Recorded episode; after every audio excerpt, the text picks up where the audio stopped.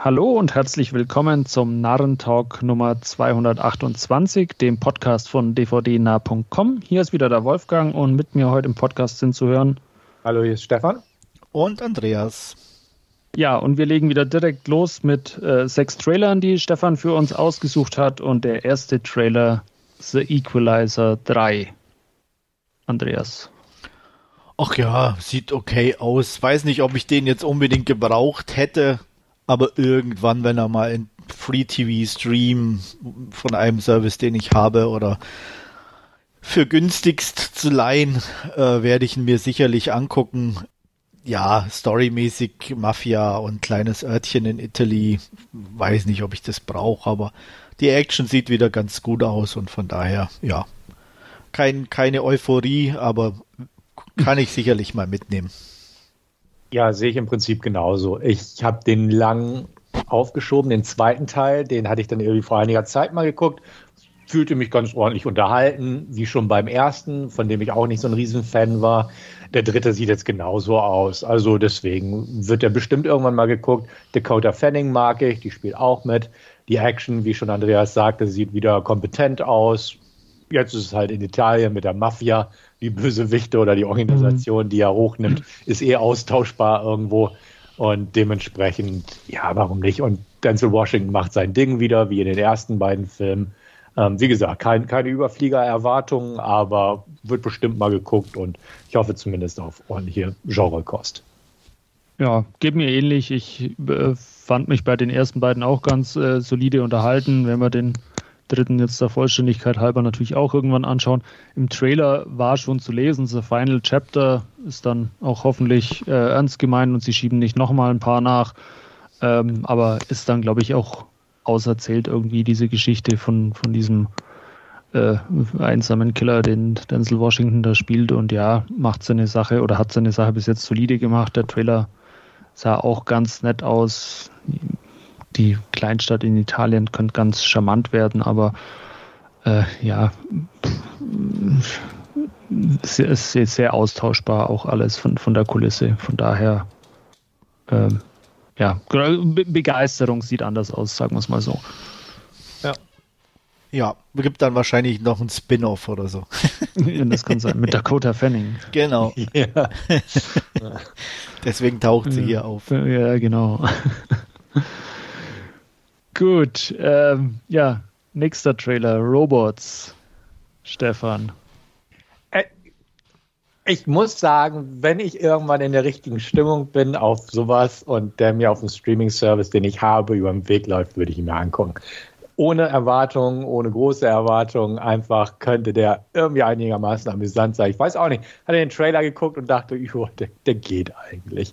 Ähm, natürlich ist er hohl und die Geschichte ist nicht so toll und egal. Aber irgendwie, wie gesagt, ich fand den Trailer irgendwie ganz amüsant und ähm, Geld würde ich dafür nicht ausgeben, wenn er bei mir im Abo mit drin ist und ich gerade die Laune habe nach irgendwie sowas in dieser Richtung ein bisschen alberne Komödie, Romantikkomödie, wie auch immer man es bezeichnen möchte, dann könnte der durchaus äh, einfach mal angesteuert werden. Ja, ich fand den auch ganz witzig, muss ich gestehen. Ähm, wird man den auch irgendwann mal, wie, wie, du sagst, wenn er irgendwo mal auftaucht, äh, anschauen. Äh, auch die Thematik fand ich äh, ganz interessant.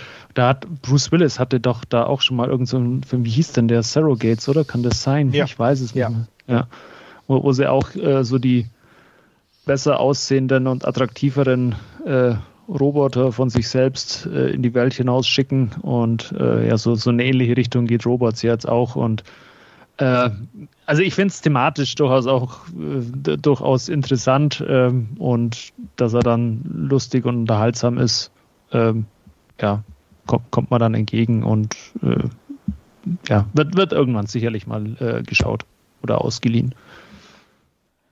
Ja, ich weiß nicht, keine Ahnung. Er sieht ganz nett aus und leidlich sympathisch. Auch ähm, Humor ist es jetzt nicht so ganz meins, aber mal, keine Ahnung. Kann passieren, wenn, wie, wenn ich drüber stolper, dass ich mal anfange und äh, vielleicht hängen bleibe, aber es kann auch sein, wenn er mich nervt, dass ich dann gleich wieder ausmache. Ja. Ich glaube, auch für dich ist er nicht so wirklich Du, du bist nicht so, so die, die, die, die Zielgruppe, die sie, glaube ich, vor Augen hat. Ich auch gewundert, wenn er gesagt hätte, oh, sieht ganz spaßig aus. Nee. Nein. Ja. ja. Gut. Trailer Nummer 3. Nazis auf Goldsuche. Da bin Blood ich Zielgruppe. ja, genau. auf Netflix. Ja, was hältst du dann von dem Trailer? Ja, gucke ich mir an. Der ist so mein Niveau. Ähm, äh, nette Action, ähm, sieht ganz gut aus. Ähm, ja, das ist im Endeffekt, ja, ich erwarte mir da nichts nichts Großartiges oder so, aber ähm, von daher. Ich, ich, erwarte, dass Nazis in die Luft gesprengt werden. Das kommt sicherlich vor. Ähm, von daher, ich finde die Filme von Peter Torwart in der Regel ganz gut. Ich mochte auch seinen anderen äh, Netflix-Film, ich weiß jetzt gar nicht mehr, wie er heißt, mit der Vampirin im, im Flugzeug. Das war Blood Red Sky. Blood Red Sky, genau. Ähm, ja. Ich mag seine deutschen Filme, ne? Bang Boom Bang zum Beispiel. Ähm, von daher, also ja, darf von mir aus Blood and Gold auch gerne kommen und tut er ja auch bald am 26. Mai auf Netflix. Ich muss gestehen, dass ich Blood Red Sky immer noch nicht geguckt habe. Okay. irgendwie bisher immer so an mir vorbei gehuscht, weil er geht, glaube ich, auch irgendwie zwei Stunden. Ja, der ist, das ist das einzige Manko so ein bisschen, was er für mich hat, dass er tatsächlich zu lang ist. Man hätte ihn äh, wirklich kürzen können, aber andererseits hat er für mich immer noch äh, gut funktioniert und war recht unterhaltsam. Genau, das habe ich nämlich auch noch im Hinterkopf. Deswegen stoße ich mal ab und an immer drüber und dann denke ich, ja, oh, Film zwei Stunden, ja, mal gucken, was es noch Kürzeres gibt. So ja, ich meine, wie gesagt, ähm, er ist auch zwiespältig aufgenommen worden. Es gibt Leute, die mögen ihn gar nicht. Ähm, aber ich ja, es, ich mag, ähm, wie heißt er? Äh, ich habe heute echt Namensfindungsstörungen. Ähm, Vornamen fällt mir nicht ein, Nachname ist Scheer. Okay, ähm, sagt mir nichts. Ja, äh, du, vom Sehen kennst du, der spielt hier auch jetzt den einen Nazi-Kommandanten hier. Ah, okay, äh, ja. Die, mit der Augenklappe da, genau. Ja. Mhm. Und ähm, der spielt da auch mit so einem total drüber Gangster, der da auch, ähm, und ich mag den auch von, von als Typ und von der Art her und äh, den kann man ganz gut gucken. Okay. Und ähm, von daher ähm, freue ich mich da schon drauf, dass der da auch wieder mit dabei ist. Ähm, und äh, der hat auch ähm, einen der wenigen äh, deutschen Filme gemacht, Alexander Scheer heißt er, ähm, die ich tatsächlich äh, das ein oder andere Mal dann auch öfter angucken kann und sogar eigentlich über ein Thema, das mich null interessiert, über ein Liedermacher aus der DDR. ähm, der Gundermann heißt der Film, aber der spielt den so gut und es ist eigentlich so in, an sich von der Story her relativ interessant. Und ähm, deswegen, also den, den, den Typen mag ich an sich einfach. Ja, Blood Red Sky gucke ich mir auf jeden Fall auch irgendwann garantiert nochmal an. Blood and Gold auch. Nazis in die Luft sprengen ist ja gerade gerade modern, hätte ich fast gesagt. Sisu kommt hier in die Kinos ja. jetzt bald und auf den freue ich mich tatsächlich mehr auf jeden Fall. Aber da Blood and Gold auf Netflix bald erscheinen wird, werde ich mir auch angucken. Hat natürlich so einen Tarantino-Vibe, so ein bisschen vom ja. Humor her, von, vom Augenzwinkern.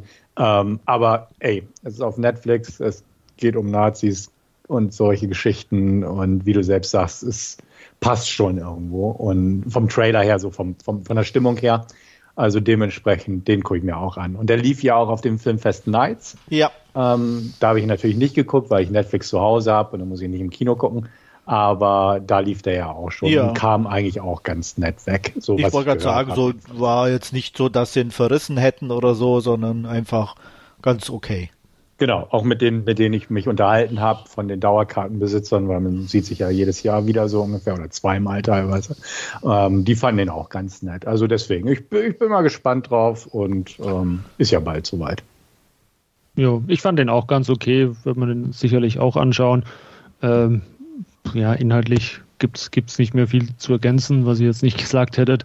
Ähm, ist halt einfach ja, äh, dieser Tarantino-Vibe, den, den der Trailer auch ein bisschen hat und äh, ja, ich erwarte mir da einfach äh, äh, nette, explosive Unterhaltung und das war es dann auch.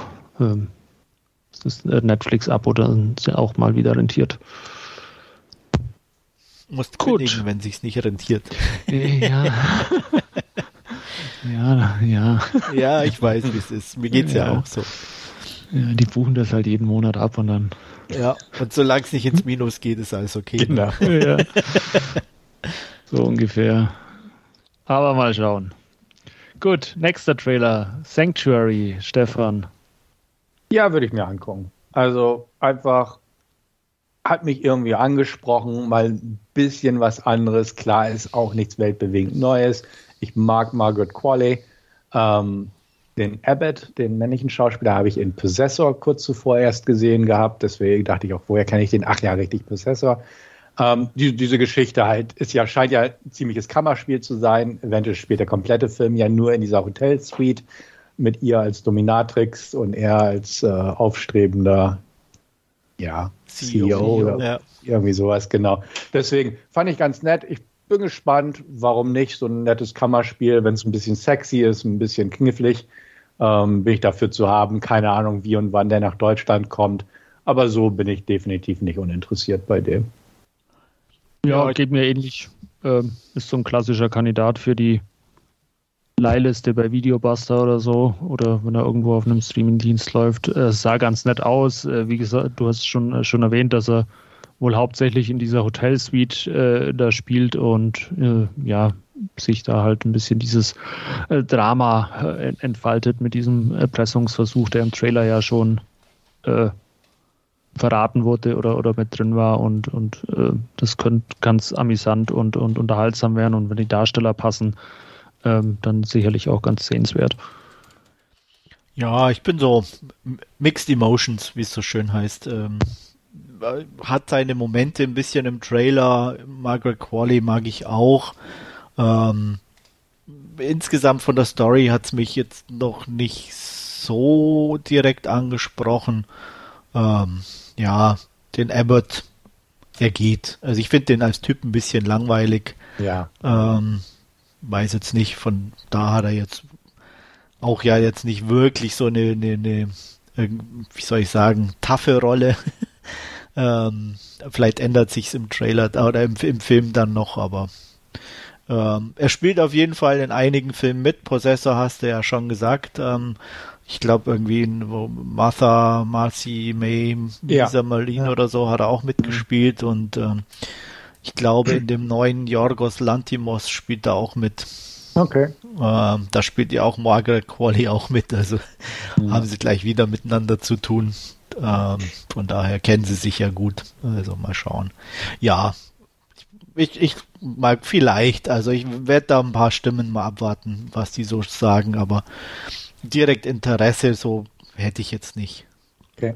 Tatsächlich hat mich der Trailer an einen anderen Film erinnert und dann habe ich gedacht, okay, den, den wolltest du eigentlich auch immer gucken. Und dann habe ich nachgeguckt und tatsächlich gesehen, dass auch da Christopher Abbott mitspielt, aber er hat mich irgendwie da überhaupt nicht dran erinnert, nämlich Piercing okay. Mia Wasikowska. Ähm, irgendwie bin ich durch äh, den Trailer drauf gekommen, weil der auch irgendwie so ja mit so einem Mann und einer Frau war, mit Mia Koska und die spielt, glaube ich, eine Prostituierte oder irgendwie sowas in der Rolle. Und deswegen dachte ich, hey, Piercing wolltest du mal gucken. Und dann habe ich tatsächlich nachgeschlagen und auch gesehen, okay, da spielt ja Christopher Albert auch mit. Hat einer von euch den mal gesehen? Nee. Nee. Nicht? Okay. Ja. Aber den habe ich irgendwie noch auf dem Schirm, aber bin auch immer dran vorbeigegangen. Ähm, muss ich mal gucken, ob der irgendwo bei Prime oder so mit drin ist oder ja. günstig zu haben ist. Aber das ist halt auch so ein Film, der mir irgendwann, der lief nämlich auch auf dem Filmfest, über den Weg gelaufen ist und dann habe ich ihn irgendwie wieder vom Schirm verloren und jetzt durch den Trailer bin ich wieder drauf aufmerksam geworden.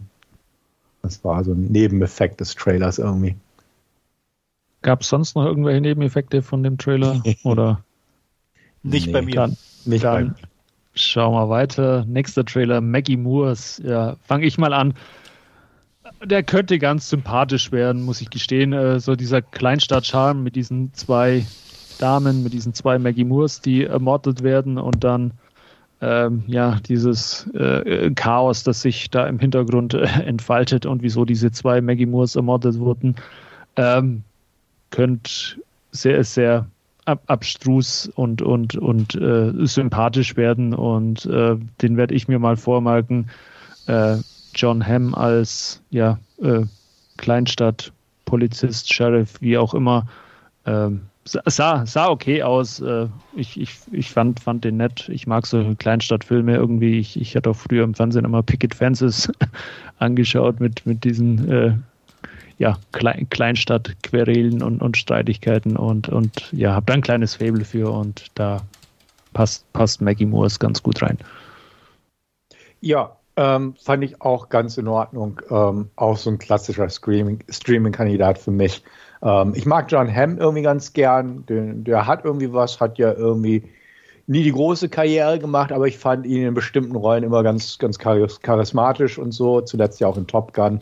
Da hat er ja nur eine Nebenrolle gespielt.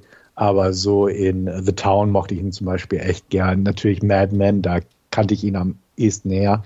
Ähm, sieht, sieht nett aus, Kleinstadt, Komödie, schwarze Komödie, Krimi-Komödie, ähm, bin ich auch ab und an immer ganz gern zu haben. Dementsprechend, ja, im, im Streaming-Bereich ohne Zusatzkosten würde ich den mitnehmen. Ja, ich bin, bin doch. Also er sieht ganz nett aus, hat so auch so ein Fargo-Vibe so ein bisschen. Und ähm, mal schauen. Also hat auch ein paar nette Momente. Ob es einen ganzen Film damit trägt, weiß hm. ich nicht, aber ähm, ja, wenn der auf einem Streamingdienst läuft oder günstig zu leihen ist, würde ich mir den sicherlich auch gucken. Ähm, aber kann auch sein, dass ich ihn komplett irgendwann schon wieder vergessen habe. das kann auch sein, natürlich. Ja. ja. Ich denke gar nicht, dass der irgendwie riesen beworben wird oder so. Das glaube ich auch nicht. Das ist auch so, so, ein, so ein Nischenfilm irgendwo. Der ja. ja. Halt irg irgendwann irgendwo mal auf und dann. Ja. Absolut, äh, zumal ähm, John Hamm hat ja auch irgendwie, irgendwie vor zwei Jahren muss das gewesen sein, hat er ja auch in dem Reboot von Fletch die Hauptrolle gespielt. Fletch war ja dieser alte ja. Chevy Chase-Film aus den 80ern. Ja. Und auch der neue Fletch hat eigentlich recht gute Kritiken gekriegt, aber der ist halt sang- und klanglos überall untergegangen. Und ich habe persönlich nie wieder was von gehört. Mhm. Ich hatte den irgendwie in meinem Flugzeug gesehen, dass es den da im Programm gab, aber auch nicht geguckt. Ähm, ja, also deswegen so, so glaube ich auch, wird der hier auch irgendwie unterm Radar laufen und dann irgendwie verschwinden und vielleicht mal irgendwie durch Zufall mir beim Weg laufen. Aber das, das ist halt einer dieser Filme, sage ich mal. Ja. Und wusste ich jetzt auch nicht, ähm, habe ich gerade zufällig gesehen, der Regisseur John Slattery ist ja ein äh, Darsteller. Den ja, kennt man als Nebendarsteller vom Gesicht her, erkennst du ihn sofort. Der Name okay. hätte mir jetzt nichts gesagt. Ja. Der spielt auch bei Madman mit äh, der ja. Roger Slattery, einer Ach, der dieser. spielt in so viel mit als Nebendarsteller. Ja, wie gesagt, das Gesicht erkennt man ja, sofort. Also er hat und, und, die weißen Haare. Also, ja. Also der, ist sehr markant irgendwie. Ach, der, Weiß, der Weißhaarige. Ja. Ah, okay, dann weiß ich auch, wer das ist. Ja. Also, ah, okay. kennt man tatsächlich aus ganz vielen Sachen. Ja, stimmt, stimmt. Du aus Ant-Man sehe ich hier gerade. Ja, oh, ja, der hat ein paar Marvels mitgespielt. okay. Ja, da spielt er den äh, äh, Vater von, von Robert Downey Jr., den ja wie auch immer Stark er heißt. Okay. Ja, ja stimmt, er hat wirklich viel mitgemacht. Also ja. Adjustment Büro, King Spotlight, ja, tatsächlich. Der Name sagte mir sogar. Nee, mir auch überhaupt, ne? Also ich sage ja, Gesicht erkennst du sofort. Ja. Aber den Namen hätte ich jetzt auch nicht zuordnen können. Ändert das jetzt noch was an der Meinung zum Trailer? Oder? Nee, nichts. Das war nur so eine, eine, nette Randnotiz, wie es so ja. schön heißt. Ja, ja. Jo, gut dann haben wir es bald geschafft. Ein Trailer noch. Und Top Gun ist ja schon gefallen. Und äh, ja, Stefan hat das chinesische Pendant dazu rausgesucht. Born to Fly. Ja, Yay, Stefan. Lang lebe CGI. Ja, ja, ein Hoch auf die kommunistische Partei. Ähm, ja. Ja, ist ja tatsächlich als, als Pendant zu Top Gun damals produziert worden. Und dann ist es ja auch so gewesen, dass Top Gun ja immer weiter verschoben wurde, wegen Corona und so. Und dann irgendwann rauskam. Und dann haben die Chinesen, ist, ist glaube ich, eine offizielle Geschichte, ähm, würden sie wahrscheinlich nie zugeben, sich den Top Gun Maverick angeguckt und haben mitgekriegt, okay, wir können es nicht zeitnah rausbringen, weil die Effekte passen halt nicht. Ne? Da wird Top Gun Maverick, also unser Film stinkt dagegen ab. Und deswegen haben sie den jetzt noch weiter verschoben, weil der auch eigentlich schon seit zwei Jahren, glaube ich, auf Halde liegt bei den Chinesen. Und haben wohl tatsächlich festgestellt, okay, wenn wir den rausbringen, dann stehen wir ein bisschen doof da im direkten Vergleich und weiter verschoben. Und wenn man den Trailer anguckt, ja, ne, also. Da versteht man auch wieso.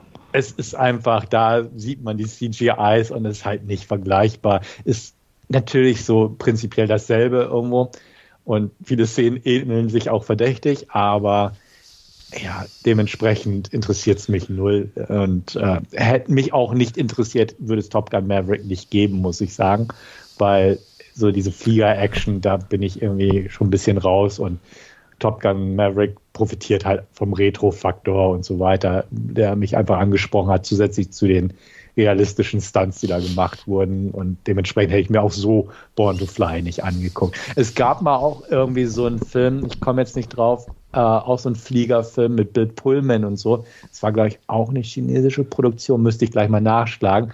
War auch so Flieger-Action, aber auch sehr CGI verseucht. Die oh, hat mir auch schon echt nicht zugesagt. Dementsprechend ähm, bin ich bei Born to Fly raus, muss ich sagen. Es gab auch äh, aus Frankreich Sky Fighters irgendwie mal. Das ist auch so ein, so ein Flieger. Ja, das ist ja schon ein bisschen her, ne? Ja, das ist auch irgendwie Anfang der 2000er Jahre, glaube ich, ja, oder so. Ja. Muss das sein. Ja, und mit wie, ähm, Justin Timberlakes Frau. Äh, äh, äh, Stealth mit Jessica genau. Biel. Jessica ja. ja auch noch, stimmt. Ja. ja, aber das war ja schon. schon und, und Jamie Foxx war doch da auch dabei. Ja.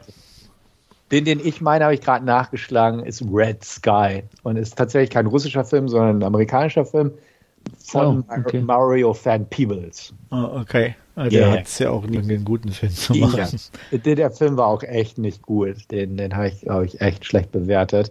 Aber das waren so Fliegerfilme, die so irgendwie im Kopf hängen geblieben sind, aber nichts Gutes dabei. Ich kann nur sagen, nachdem ich ja nicht mal Maverick geguckt habe, werde ich auch Born to Fly nicht gucken. Aber wenn du jetzt Born raus. to Fly schaust, vielleicht hast du dann ja, bekommst du ja Lust auf Maverick oder so. Nee, aber warum sollte ich Born to Fly gucken? Irgendeiner muss ihn doch schauen. Weil, weil du irgendwie. Ja, dann guck du den doch. Du bist ja, genau. unser Asien-Experte. Ich, ich, ja, ich glaube, da kannst du auch zuschauen, wie, wie jemand zwei Stunden lang das Parteibuch in die Höhe hält. Ja. So. Wäre wahrscheinlich ja. noch interessanter. Ja. Es ist ja nicht selten bei chinesischen Produktionen, dass die, wie die amerikanischen, auch sehr patriotisch sind. Ja, also die, die, sie müssen ja jetzt auch irgendwo ihre. Äh, ihr Militär oder so unterbringen und, und äh, da die Werbetrommel rühren, so wie es äh, die US-Filmindustrie ja auch seit Jahrzehnten mit, mit dem US-Militär macht. Ja. Ähm, aber also mich hat er auch null angesprochen, mhm. ähm, weil er halt auch irgendwie also, äh, ja, da kann man jetzt Top Gun Maverick ja auch vor, vorwerfen, dass er nicht viel Handlung hat, aber es kam jetzt auch in diesem Trailer zu Born to Fly nicht wirklich rüber. Also es war halt wirklich nur diese Testpiloten und kriegt Befehl, ja, flieg höher, flieg schneller und äh, das war's dann irgendwie und, und, und mehr hat äh, war, war da jetzt auch nicht, nicht zu erkennen oder so und ähm, ja, brauche ich jetzt auch nicht unbedingt. Da gibt es dann durchaus mal den ein oder anderen asiatischen Film, der mich dann mehr interessiert, vielleicht wie, wie Born to Fly. Ja. Aber wie du selbst sagst, ist ja inhaltlich echt wie Top Gun Maverick eigentlich so, ne? Mit Training und ne, sie müssen eine Mission schaffen und so. Und das, das sieht einfach schwächer aus. In ja. allen Bereichen irgendwo. Und dementsprechend ist es halt so, ja, warum sollte ich mir eine zweitrangige Version davon nochmal so geben? Also so, so zeitnah, sagen wir es mal so. Mm. Ja, Wäre da vielleicht irgendwie in sechs Jahren rausgekommen, könnte man sagen, ja, okay, lange keinen Fliegerfilm mehr gehabt. Aber jetzt so mit diesem zeitlichen Abstand von irgendwie einem Jahr, ähm, ist es für mich erst recht nicht irgendwie reizvoll. Ja. Äh, funktionieren wird er trotzdem, er wird sein Publikum finden in, in China, vor allem auch, weil der Hauptdarsteller auch relativ bekannt ist, oder also mir nicht, muss ich gestehen, ich kannte ihn nicht, aber der ist auch so ein äh, K-Pop, C-Pop-Star, der, der singt okay. in irgendeiner Band, ist auch äh, äh, äh in, in anderen Filmen oder in anderen äh, Serien auch, auch zu sehen ist halt, der, kann halt auch irgendwie alles oder macht halt irgendwie alles und, und es äh, fährt auch Motorrad drin und lauter so Zeug. Also mhm. äh, ja, äh, wird, wird sein Publikum finden. Vermutlich, ja. Sonst noch was? Ansonsten mhm. schauen wir weiter. Dann kommen wir zu unserem Last Scene und ja, da wird Andreas beginnen heute. Ja, ich äh, habe drei Sachen mir rausgesucht, über die ich kurz berichten möchte. Äh, wie ich hoffe, sehr unterschiedliche Sachen. Ähm, beginnen möchte ich mit was Deutschem, mit Weißbier im Blut. Ähm, ein deutscher Film von Regisseur Jörg Graser. Sagt mir nichts, euch wahrscheinlich auch nicht. Ähm, hat auch nicht allzu viele ähm, Filme gedreht. Esbier und Blut war, glaube ich, sein letzter Film von 1991, also äh, lange Pause dazwischen. Äh, worum geht's? Es geht um Kommissar Kreuzeder, einst sehr erfolgreich und äh, inzwischen ja auf dem absteigenden Ast, kurz vor der Pensionierung, hat eigentlich gar keinen Bock mehr, irgendeinen Fall aufzuklären, äh, säuft sich lieber in den Feierabend und äh, verbringt die meiste Zeit in seiner Stammkneipe und ähm, äh, ja, eckt immer wieder mit seinem Chef an, Kriminaloberrat Becker, der nicht weiß, was mit ihm los ist. Und ähm, ja, Kreuzeider ist eigentlich der Meinung, im Endeffekt, es geht eh mit der Menschheit zu Ende, also bleibt ihm gar nichts anderes übrig, als sich im Wirtshaus zu Tode zu saufen, so ungefähr.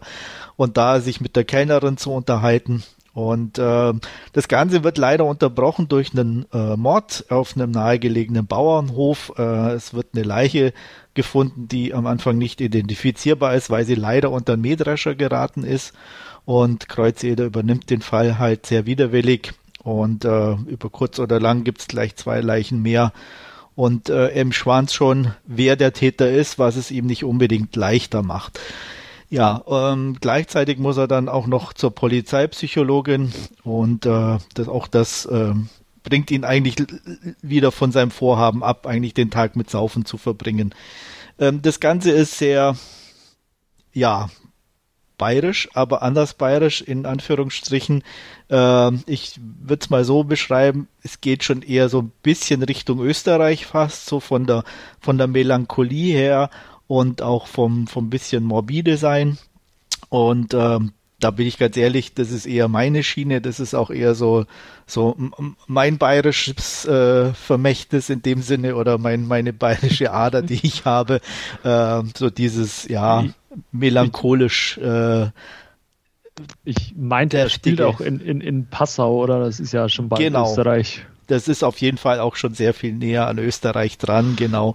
Äh, ich komme da zwar nicht her, aber es ist auf jeden Fall was, was mir eher zusagt und deswegen hat mir auch äh, Weißbier im Blut äh, sehr zugesagt, äh, der trockene Humor, ähm, die, äh, die Darsteller Sigi Zimmerschmied ist ein Kabarettist äh, aus, aus Bayern, der spielt hier echt einfach super.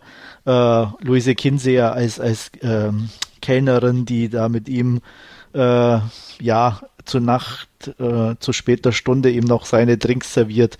Ähm, einfach super. Und auch Brigitte Hobmeier als Psychologin äh, ist echt toll. Und äh, der Fall selber ist eigentlich im Hintergrund zu sehen und äh, ist nicht wirklich interessant, obwohl es natürlich auch eine, eine echt wichtige Rolle zum, zum, ja, zum ich sag mal, zum, zur Atmosphäre beiträgt. Auch äh, wer der Mörder ist im Endeffekt spielt da eine wichtige Rolle, auch im Hinblick darauf, äh, wie er die Welt sieht und äh, dass sie eh zugrunde geht. Und ähm, alleine auch so seine, seine Diskussion zum Beispiel mit dem Pfarrer oder so ist einfach echt super, wenn er dem, dem Pfarrer erklärt, dass doch Gott die Vergebung ist und äh, der Pfarrer ihm aber erklärt, dass er doch bei der Polizei ist und äh, das äh, irdische Gericht vertreten muss und äh, dass es doch viel wichtiger ist, den Mörder zu fangen und da ist Vergebung fehl am Platze, das ist schon echt nett und gut anzusehen. Ich, wie gesagt, mag die Atmosphäre, ich mag dieses melancholische und äh, ja, deswegen fand ich den ganz toll. Gibt's auf Netflix zu sehen. Ähm, sehr gute sieben, kratzt knapp an der acht von zehn. Und wer mit deutschen bzw. bayerischen Filmen was anfangen kann, äh, sollte da sicherlich mal einen Blick riskieren. Ich möchte auch sagen, mir hat der besser gefallen wie die Eberhofer Sachen. Die sind mir so ein bisschen zu platt. Ähm, die haben auch ihre Momente zwar, aber wird dann immer ja ein bisschen zu lustig in Anführungsstrichen und da war jetzt hier Weißbier im Blut einfach ja durch die Melancholie und auch das Lakonische einfach definitiv was, was mir mehr zugesagt hat. Da kann man Sigi Zimmerschied übrigens auch sehen in den Eberhofer Krimis. Da spielt er nämlich den ähm, Polizeidienststellenleiter.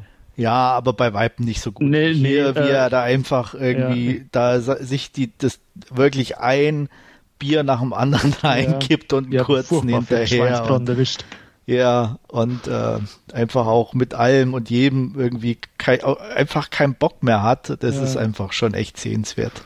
Ja, ich mochte den auch. Ich fand den auch klasse. Ähm, fand den auch besser wie, wie die, die Eberhofer-Grimmis. Ich kann mir die auch anschauen.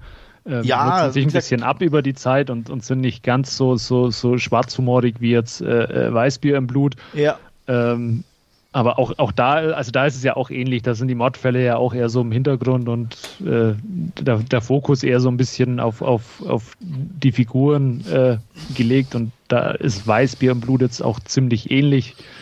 Ähm, aber ja, der ist halt de deutlich äh, äh düsterer, sage ich jetzt mal, und, und ähm, nichtsdestotrotz genauso oder, oder vielleicht auch noch unterhaltsamer als, als die Eberhofer-Teile. Also ich, ich hatte auch großen, großen, großen Spaß bei, bei Weißbier ja. im Blut. Und das ist auch so ein Film, wo es mir so ging, wo ich dachte, ach, den kann ich wieder mal angucken, ah. nicht weil er wirklich gut ist, sondern weil man so, das so, so ein Film für mich ist, wo man einfach in der Atmosphäre so, so mitschwingt und wo, wo man den einfach mhm. so auf sich wirken lässt und auch teilweise die Handlung gar nicht so wichtig ist, sondern einfach so ähnlich sage ich, es war völlig anderer Film, aber wie bei Project X, wo du ja. sagst, hey, der Film an sich ist eigentlich dumm, aber du bist Teil dieser Party irgendwie so, weißt mhm. du, wo du mit abhängen kannst, die Musik ist ganz gut und so, und du bist irgendwie so auf der Party, aber eher einer der Gäste, die so am Rand steht und die Chaoten beobachtet. Ja.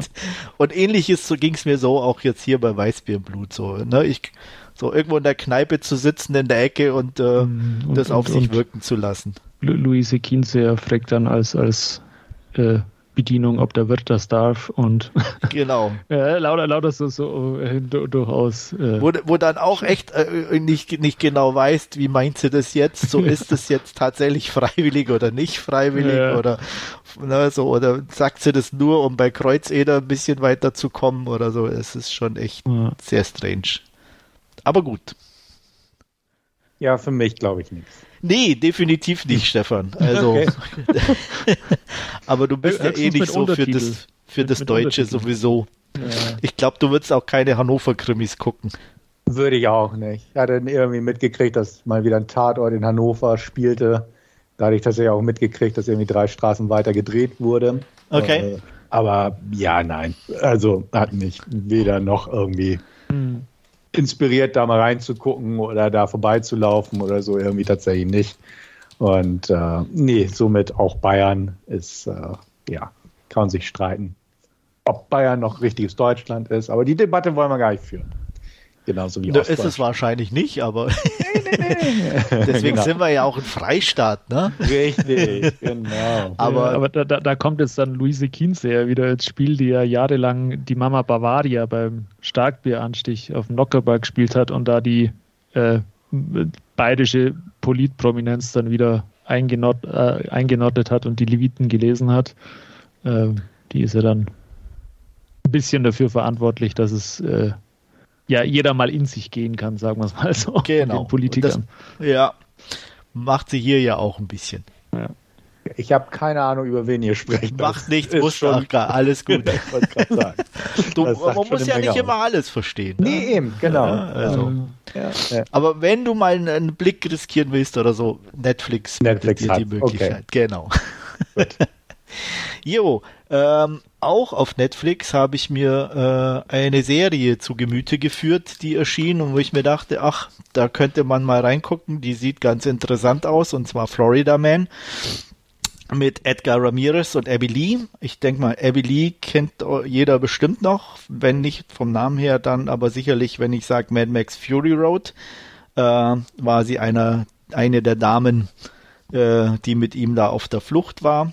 Und äh, ja, worum geht's? Im Endeffekt geht's um Mike Valentine, früherer Cop, äh, inzwischen ja trockener Spielsüchtiger, wenn man so sagen will, ähm, hat irgendwie nicht alles so auf die Reihe bekommen, wie es sein sollte. Er ist geschieden, seine Ex ist immer noch bei der Polizei und ähm, er arbeitet mehr oder weniger für so einen halbseidenen Typen und hat eine Affäre mit dessen Freundin, was natürlich auch nie so gesund ist. Und ähm, ja, auf jeden Fall bekommt er eines Tages den Auftrag, äh, nach Florida zu reisen, weil die Flamme abgehauen ist und ähm, er geht dahin und findet sie tot wieder, ähm, aber nur fast. Ähm, das war dann nämlich gefaked und als er das rausstellt, ähm, gibt es natürlich ganz viel Verstrickungen. Es geht um versunkenes Gold, es geht um Familienprobleme, denn eigentlich wollte er nie wieder zurück nach Florida, weil dort sein Vater ist, der auch, äh, naja, nicht alles so ganz richtig gemacht hat in der Vergangenheit. Und äh, wie es natürlich äh, auch in so einer Geschichte unbedingt sein muss, äh, kommt sein halbseidener Boss natürlich auch irgendwann nach Florida und die Probleme nehmen überhand. Ähm, das Ganze ist, ja, hört sich eigentlich besser an, als es im Endeffekt ist. Größtes Problem tatsächlich für mich war, dass es ein Serienformat ist, weil es ist ein klassischer 90 Minuten für mich gewesen, vom, von der Story her, ähm, von den Ideen her. Und da hätte er wahrscheinlich tatsächlich richtig Spaß gemacht. So hat sich's echt gezogen für mich. Ähm, ja, es gibt immer noch ein paar nette Gags, in Anführungsstrichen, oder nette One-Liner. Ähm, aber die sind halt so verteilt auf die Folgen, dass es irgendwie so ein bisschen untergeht. Ähm, die Optik ist ganz okay, ähm, Darsteller gehen auch in Ordnung.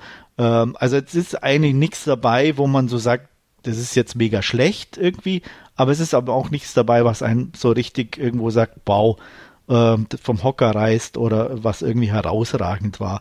Ähm, deswegen ist es eigentlich so, ja, so ein klassisches Netflix-Dingens, irgendwie nichts Halbes und nichts Ganzes. Ähm, kann man natürlich gucken, ähm, aber ja, ich meine, es gibt sicherlich Leute, die ein bisschen mehr Spaß damit haben als ich. Ähm, aber grundsätzlich, wie gesagt, ist es einfach alles zu lang ähm, und zieht sich zu sehr hin. Und ähm, im Endeffekt kann man die erste und die letzte Folge gucken, glaube ich, fast. Und äh, hat dann eigentlich alles gesehen, was es zu sehen gibt. Gute fünf von zehn oder zweieinhalb von fünf. Mehr kann ich hier beim besten Willen nicht vergeben. Obwohl es nicht wirklich langweilig war, das kann ich auch nicht sagen. Oh, ich habe den auch auf meiner Liste, aber klingt jetzt ja nicht so. Ah, ich weiß nicht. Ja, bin, bin ja, hin und her halt gerissen. Es sind, es sind aber ja nur paar Folgen, oder? Und, und ja, äh, aber halt ja. auch, ähm, ja, was heißt ein paar Folgen? Also es ist halt trotzdem, fand ich es zu viel, ne, Okay, insgesamt ja. von, von, von allem dann. Oder vielleicht auch zwei Folgen weniger oder so, weißt du, wo, wo ich sage einfach, ein bisschen weniger Filmmaterial. Es gibt so eine, so eine Nebenstory mit so einem Cop, der seine Waffe verloren hat, wo ich mir auch hinterher irgendwie gedacht habe, das hätte man sich echt sparen können, irgendwie so. Ähm, ich weiß es nicht. Ich meine, es sind sieben Folgen, sage ich mal grob 45 Minuten. Ähm, aber vier Folgen oder so hätten auch Mhm. gereicht. Aber wie gesagt, ich hätte es eher sogar als klassischen 90 Minütiger oder 100 Minüter gesehen. Ähm, da wäre das tatsächlich wahrscheinlich interessanter gewesen. Ja. Mal gucken. Also ein bisschen Interesse habe ich auf jeden Fall. Ein bisschen weniger jetzt, wo ich das gehört habe. Aber Interesse ist durchaus noch vorhanden. Ja, ich meine, vielleicht sagt es euch auch mehr zu, weil euch, ihr, ihr seid ja sowieso eher auch serienaffiner als ich jetzt in dem Sinne.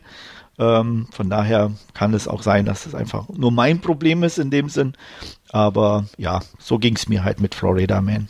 Ja, okay. Gut, und zum Schluss habe ich dann ähm, endlich mal in Anführungsstrichen je nachgeholt Snake Eyes GI Origins, äh, aber eigentlich auch mehr oder weniger der Vollständigkeit halber. Und eigentlich hätte ich es mir auch äh, sparen können. Äh, Im Endeffekt, ja, es ist halt die Vorgeschichte sozusagen der, der GI Joes.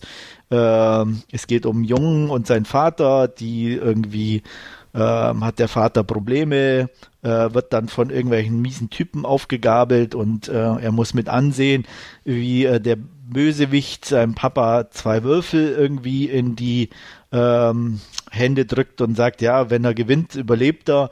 Und er würfelt und bekommt zwei Einsen, die natürlich, wir wissen es alle, Snake Eyes genannt werden. Und äh, ja, die niedrigste äh, Variante des Würfelns in dem Moment waren und er natürlich dann getötet wird.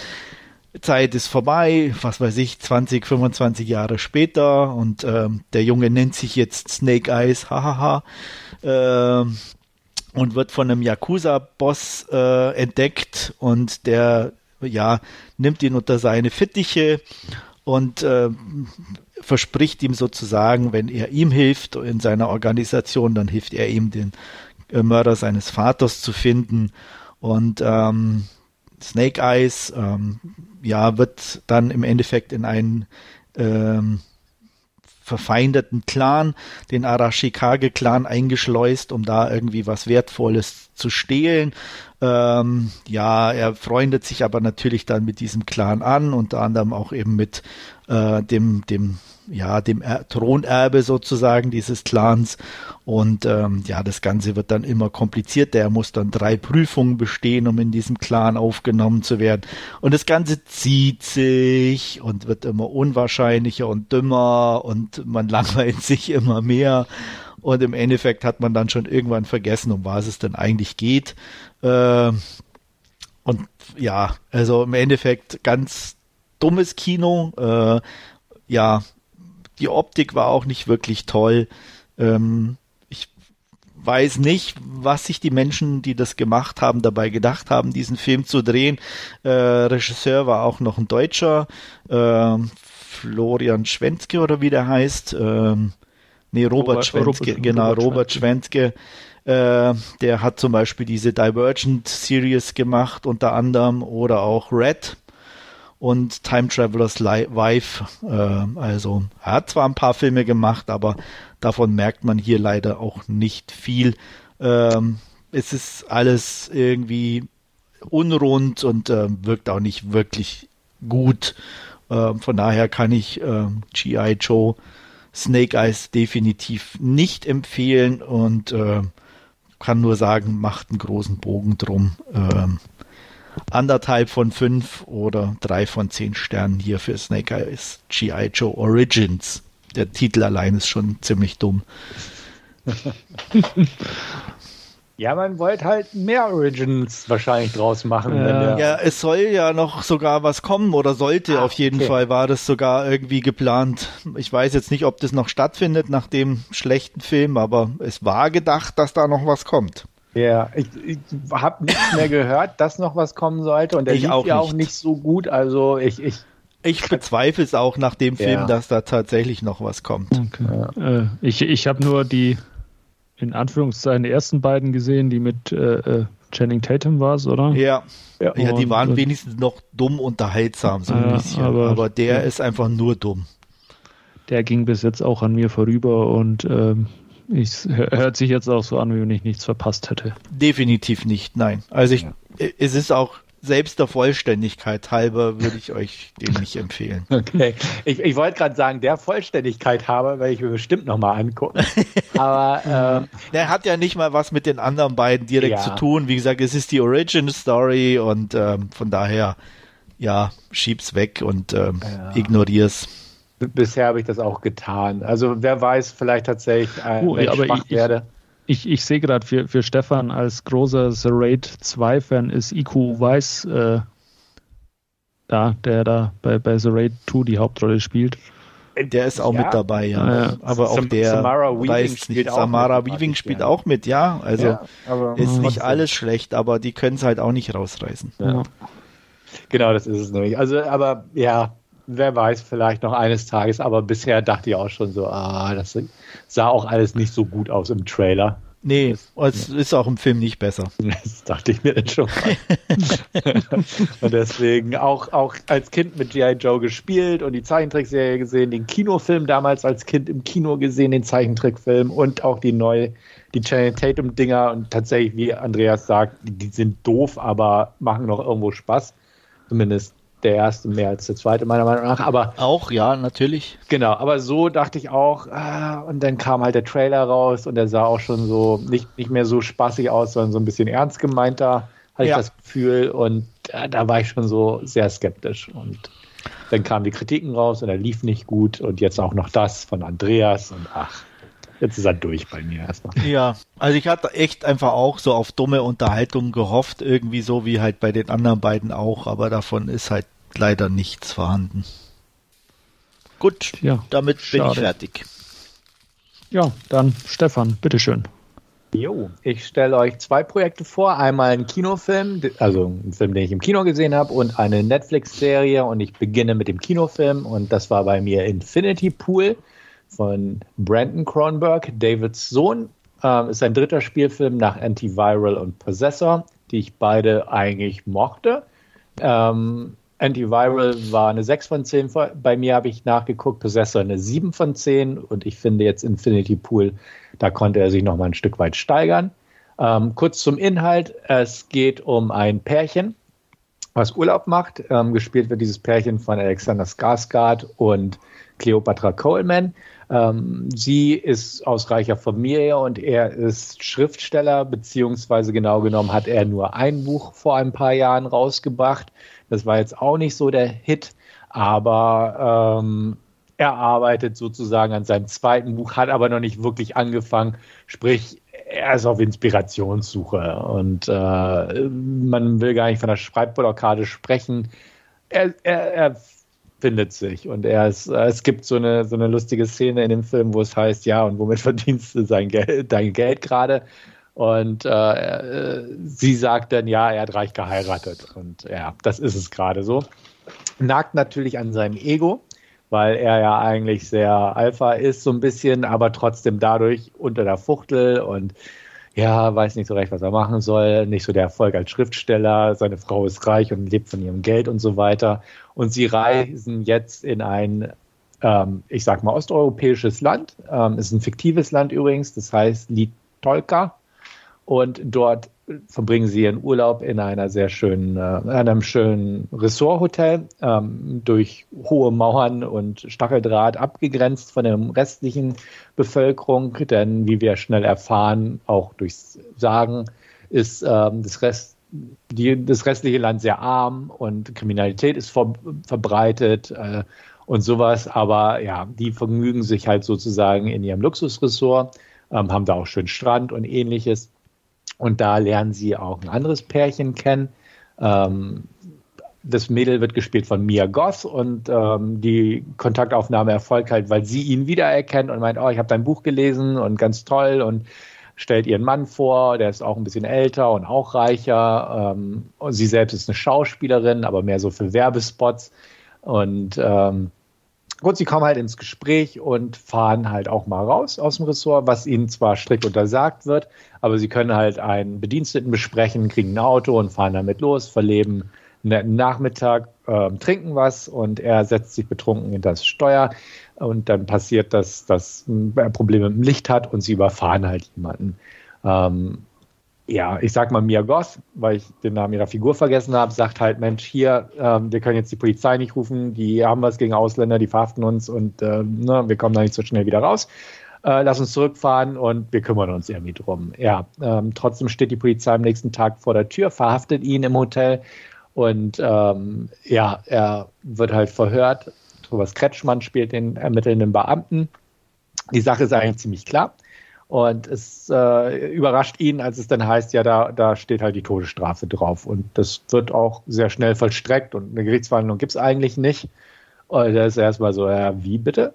Ähm, aber, das Aber kommt noch, ähm, für reiche Ausländer, weil man ein ähm, Touristenförderprogramm hat, wo man diese Option zur Verfügung stellt für die Leute mit den richtigen Bargeldreserven, ähm, kann man sich einen Klon von sich selbst anfertigen lassen und der wird dann an dessen Stelle hingerichtet.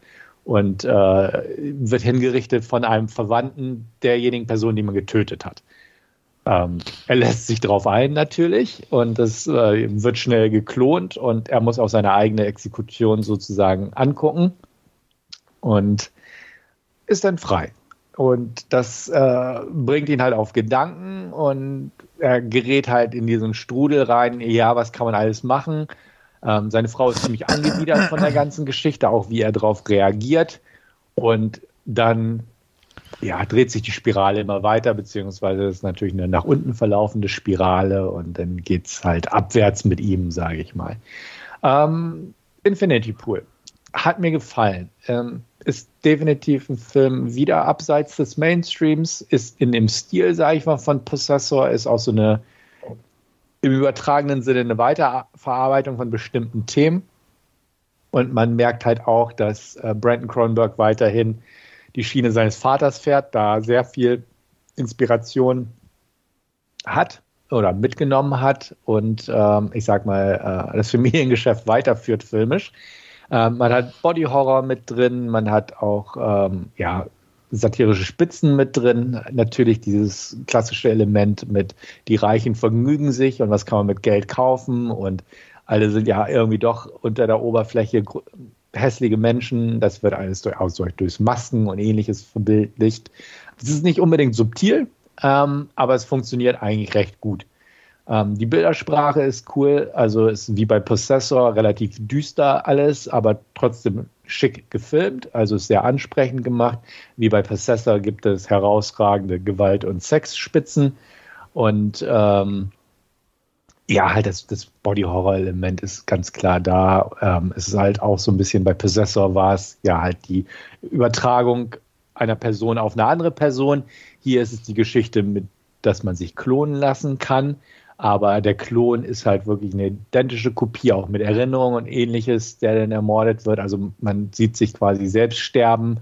Äh, es wird kurz damit gespielt und die Ideen reingebracht. Ähm, ja, wer weiß, ob wirklich der Klon exekutiert wurde oder ob es doch die echte Person war und man die nur irgendwo geswitcht hat, weil das kann man ja nicht auseinanderhalten. Und auch er selbst würde es nicht wissen, weil der Klon weiß ja nicht, dass er ein Klon ist, sondern glaubt, er sei echt. Und äh, ja, mit solchen Sachen wird halt dort gespielt. Ähm, Mia Goss dreht immer mehr auf in dem Film, wird zu einer äh, ziemlichen, also einer reinen Karikatur gegen Ende hin. Ähm, ist einfach super drüber, aber macht das cool definitiv macht Spaß irgendwie zuzusehen. Sie ist auch super nervig gegen Ende, aber äh, ist schon was, die Performance. Also einfach so, es ist schon schräg. Ähm, Stellan Skarsgård, äh Quatsch, äh, Blödsinn, äh, Alexander Skarsgård ähm, spielt halt die Hauptfigur, quasi eine entmannte Hauptfigur, einfach von der Art her, weil er einfach unterm Scheffel ist und sich quasi in dieser neuen Gesellschaft einfach austoben kann. Und auch das wird natürlich auf die Spitze getrieben, ähm, auch wie er theoretisch sich gegen andere Klone von sich selbst später eventuell zur Wehr setzt oder was dort passiert kann. Das werden halt fiese Spielchen gespielt. Ähm, auch grundsätzlich wird natürlich angegangen, was man sich quasi im Ostblock so alles erlauben kann. Ähm, es gibt ja heutzutage noch, wo es heißt, ja, mit dem, mit dem nötigen Geld kann man in bestimmten Ländern alles Mögliche machen. Ähm, jüngstes Beispiel war halt äh, in, in Rumänien da, ah, wie hieß er, äh, der Tate. Ich komme nicht auf den Vornamen, aber der war der ja Andrew, auch, oder? Andrew, Andrew Tate, genau. Der hat sich ja da auch sehr äh, gehen lassen, bevor er dann auch verhaftet wurde und jetzt ja wieder auf dem freien Fuß ist erstmal. Ähm, all sowas spielt in diesem Film mit rein. Und ähm, ja, er ist nicht perfekt, definitiv nicht. Es ist immer noch Luft nach oben bei Cronenberg und ähm, es ist nicht alles perfekt ausgearbeitet. Manche Ideen sind halt da, aber werden nicht vertieft. Ähm, nichtsdestotrotz hat es mir gefallen. Und ähm, wie gesagt, ich, ich halte es schon für seinen stärksten Film bislang. Ich habe kurz zuvor Possessor geschaut und ich muss echt sagen, auch im Kino war es echt gut anzusehen. Also einfach, der hat eine sehr interessante Bildersprache, eine Farbpalette. Er hat halt so sehr farbkräftige Credits, sowohl am Anfang als auch am Ende, die sich halt äh, Komplementärfarben switchen und das passt halt auch inhaltlich gut. Und obwohl auch Luxus dargestellt wird in diesem Ressort und so, sind die Bilder trotzdem irgendwie nicht ansprechend, sodass man sagen würde, da möchte ich Urlaub machen. So schön dieses Gebäude auch sein mag, ist es so gefilmt, dass man sagt, ja, irgendwie ist es trotzdem ungemütlich oder äh, hat schon so einen Vibe, wo man sagt, okay, nee. Ähm, lange Rede, kurzer Sinn, wer die ersten Filme von David Cronenberg mochte, äh, von, von Brandon Cronenberg mochte, der äh, kann das ja auch bedenkenlos anschauen. Ähm, wer David Cronenberg mochte, so wollte ich eigentlich den Satz beginnen, ähm, kann hier ebenfalls fündig werden mit den bestimmten Motiven und so. Ähm, es bleibt in der Familie, sage ich mal. Was auch nicht verkehrt ist, weil so viel Cronenberg-Epigonen gibt es jetzt nicht. Ähm, entsprechend passt das alles. Darstellerisch fand ich es auch gut. Es war auch wirklich nett, Thomas Kretschmann mal wieder zu sehen in einer Rolle. Und ich kann Infinity Pool empfehlen. Knappe 8 von 10 gibt es von mir.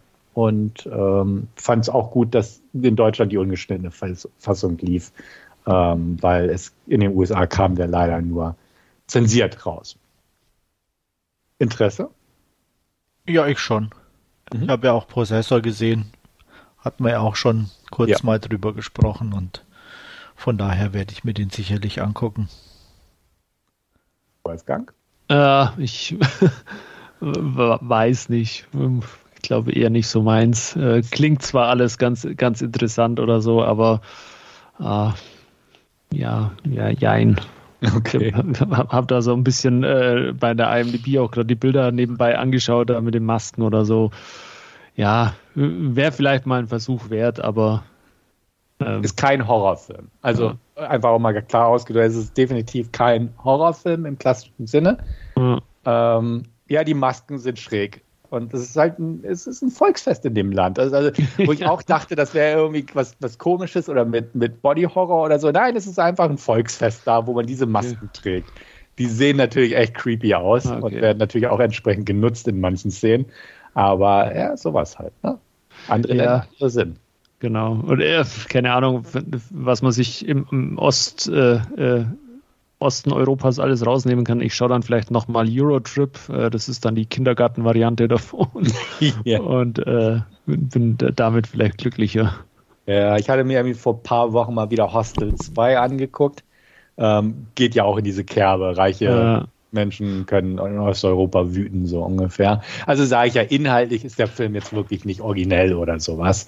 Ähm, so ein bisschen mit der Klonthematik. Äh, das, das kennt man irgendwo auch schon. Ähm, aber die Kombination ist halt ganz interessant und ist halt, ja, man kann auch schon sagen, ein bisschen Style of a Substance, klar. Aber das war Possessor auch. Also deswegen sage ich, wer, wer mit Possessor was anfangen konnte, kann hier bestimmt auch was mit anfangen. So würde ich den Pitch rüberbringen, sage ich mal so. Okay, zu was ganz anderem. The Diplomat, eine Serie auf Netflix, die läuft. Ähm, eine Staffel gibt es bislang, acht Folgen glaube, so um die 50 Minuten waren die, 46 bis 50 Minuten, wenn ich mich richtig erinnere. Und da geht es um äh, ja, unsere Hauptprotagonistin, gespielt von Carrie Russell. Ähm, Kate Weiler heißt sie. Sie soll eigentlich Botschafterin in Afghanistan werden, in Kabul, von den USA aus, ähm, erhält aber sehr kurzfristig die Information, nee, das ist gestrichen, man braucht dich in London. Der Präsident bittet sie höchstpersönlich drum, da sagt man natürlich nicht nein. Und äh, entsprechend sitzt sie relativ schnell im Flieger und soll die amerikanische Botschafterin in London werden und wird es auch. Sie ist verheiratet mit Hal Wilder, gespielt von Rufus Sewell. Die beiden sind aber kurz vor der Scheidung. Also so, so ziemlich ist es schon durch, dass sie sich scheiden lassen wollen. Ähm, nichtsdestotrotz kommt er mit. Er war auch vorher Botschafter nicht dort, aber er hat halt super viel Auslandserfahrung und äh, diplomatische Erfahrung und ähm, steht ihr zur Seite mit Rat und Tat. Nichtsdestotrotz ist Kate einfach auch eine sehr gute Karrierefrau, hat auch CIA-Erfahrung und ähnliches, ähm, ist besser aufgehoben eigentlich in Kabul, aber gut, jetzt ist sie halt in London und ähm, muss da halt auch gleich äh, die eine oder andere Sache in Sachen Diplomatie angehen, denn es kommt relativ schnell in der ersten Folge zu einer Krise und zwar wird ein ähm, britischer Flugzeugträger torpediert und man geht davon aus, dass es Iran war. Und weil ein Boot aus dem Iran losgefahren ist, zeigen Satellitenaufnahmen, ähm, was natürlich nicht so alles schwarz und weiß ist, sondern es könnte auch Russland gewesen sein, es könnte eine terroristische Organisation sein, die im Iran äh, agiert oder das Iran unter die Schuhe, Schuhe schieben will und sowas. Also das muss alles evaluiert werden. Und was das Ganze auch noch ein bisschen interessanter macht, ist, es gibt auch einen Hintergedanken der Amerikaner, warum sie Kate nach London geschickt haben weil ja, der Präsident ist halt ein bisschen älter und ähm, nicht, mehr, nicht mehr ganz so fit in seinem Amt und vielleicht muss irgendwann auch der, die Vicepräsidentin äh, einsteigen, aber äh, mit der läuft es auch nicht gerade so gut und es könnte was an Tageslicht kommen, was sie auch dann schnell ins Aus befördert. Also müsste man da auch einen Ersatz finden für die Vice Präsidentin oder den Vice President allgemein. Und da kommt Kate ins Spiel. Sie soll sich quasi in London mehr oder weniger beweisen, um dann die Rolle der Vizepräsidentin zu übernehmen, um dann eventuell die Wiederwahl zu gewinnen für den Präsidenten und dann mal weitersehen. Sie hat natürlich keinen Bock drauf, als sie das erfährt, ähm, weil aber man verkauft es ihr so, sie würde ja keinen Wahlkampf betreiben müssen, weil das wäre ja gar nichts für sie. Sie würde das ja übernehmen, das Amt, bis zur nächsten Wahl und dann könnte man ja weitersehen. Ähm, das spielt da halt auch mit rein und was ganz wichtig ist und was auch ein zentraler Faktor dieser Serie ist, ähm, als Vice President sollte man nicht geschieden sein. Also sollte sie doch bitte an Hal, äh, Hal weiter irgendwie zweckbeziehungsmäßig dranbleiben. Ja, Hell hat aber auch so seine eigene Art, denn ja, ich sage mal, Politiker mit Leib und Seele ähm, lässt sich nicht so einfach austreiben und er einfach nur als die Ehefrau quasi in Anführungsstrichen ist auch nicht so ganz seins. Und ja, er wird ständig gefragt und hat auch gute Ideen, aber nicht jeder mag ihn und er mischt sich auch gern ein. Ähm, ja, das ist einfach so die grobe Geschichte. Was mir an der Serie wirklich gefallen hat, ist die Chemie der Hauptdarsteller. Ähm, Carrie Russell, Rufus Sewell, beide echt gut. Richtig gut. Ähm, darstellerisch ist Rufus Sewell besser. Ähm, absolut cool, wie er das spielt, auch rüberbringt, auch so dieses, ach, er muss sich zurücknehmen, will es aber am liebsten nicht, aber seiner Frau zuliebe möchte er es. Er möchte auch unbedingt, dass sie Vizepräsidentin wird. Er wird sie auch gern irgendwo zurückhaben wollen, obwohl er auch fremd geht in London. Und ähm, es ist so eine Hassliebe, man braucht sich, aber Hass kann eigentlich auch nicht miteinander gerade mehr. Und ähm, das, das funktioniert tatsächlich richtig gut in der Serie. Ich bin nicht so ein Freund oft von solchen Konstellationen, aber hier funktioniert es wirklich gut. Es ist natürlich auch so dieses, ähm, sie ist neu in England, England hat auch so ihre Sitten und sie soll doch bitte fotografiert werden in einer Pferdekutsche und so, weil sich das gut macht in der Öffentlichkeit und das ist auch so gar nicht ihrs. Und währenddessen ist natürlich auch ein drohender Krieg im Hintergrund, denn der britische Premier ist äh, ja, er möchte natürlich auch Stärke zeigen, weil er nicht so der Stärkste ist, so politisch und in der Öffentlichkeit. Und da sind halt, ähm, ich glaube, 32 Matrosen ums Leben gekommen bei der Geschichte und da muss er natürlich auch Entschlossenheit ähm, zeigen, während die Amerikaner in dem Fall auch sagen, äh, wir sollten vielleicht nicht so ganz aggressiv rangehen ähm, und er dementsprechend auch sich von den Amerikanern im Stich gelassen fühlt und sowas, muss man auch diese ja, diese Hürde überwinden, sage ich mal. Also da spielen halt die diplomatischen Beziehungen eine Rolle äh, und das ist halt auch ein Punkt der Serie, dass diese diplomatischen Verhandlungen auch sehr gut rübergebracht werden, nicht langweilig und man merkt, die Serie durchaus gut recherchiert worden, meiner Meinung nach, einfach so, wie es läuft. Natürlich ist es Unterhaltung. Na, natürlich ist das in der Realität deutlich langweiliger wahrscheinlich, deutlich äh, nicht, nicht so schick aber nichtsdestotrotz, ich sag mal, wer so Serien wie The West Wing oder sowas mag in den USA, also dieses politische mit dem Augenzwinkern, mit ein bisschen Humor mit drin, aber halt nicht wirklich witzig, aber halt alles so ein bisschen amüsant, nichtsdestotrotz ernst gemeint, ähm, der wird hier echt auf seine Kosten kommen und äh, ich war positiv überrascht, weil ich dachte, okay, acht Folgen, ähm, der stand zur Auswahl und äh, die Serie, die auch ähm, Andreas vorhin vorgestellt hat, Florida Man. Irgendwie bin ich dann jetzt plötzlich dahin geblieben, weil ich so ein bisschen tatsächlich die Idee hatte. Ich hatte mir kurz zuvor The Night Agent angeguckt und dachte, okay, gut, das war ja auch so ein bisschen 24-Richtung. Hier ist es vielleicht so ein bisschen auch Spionage, Intrigen, nur halt mit einem britischen Setting und habe halt was anderes bekommen, mehr halt Diplomatie und Beziehungsgeschichten. Ähm, aber beides funktioniert super und ähm, ich bin sehr zufrieden mit dieser Serie. Ich hoffe, es wird bald angekündigt, dass eine zweite Staffel rauskommt.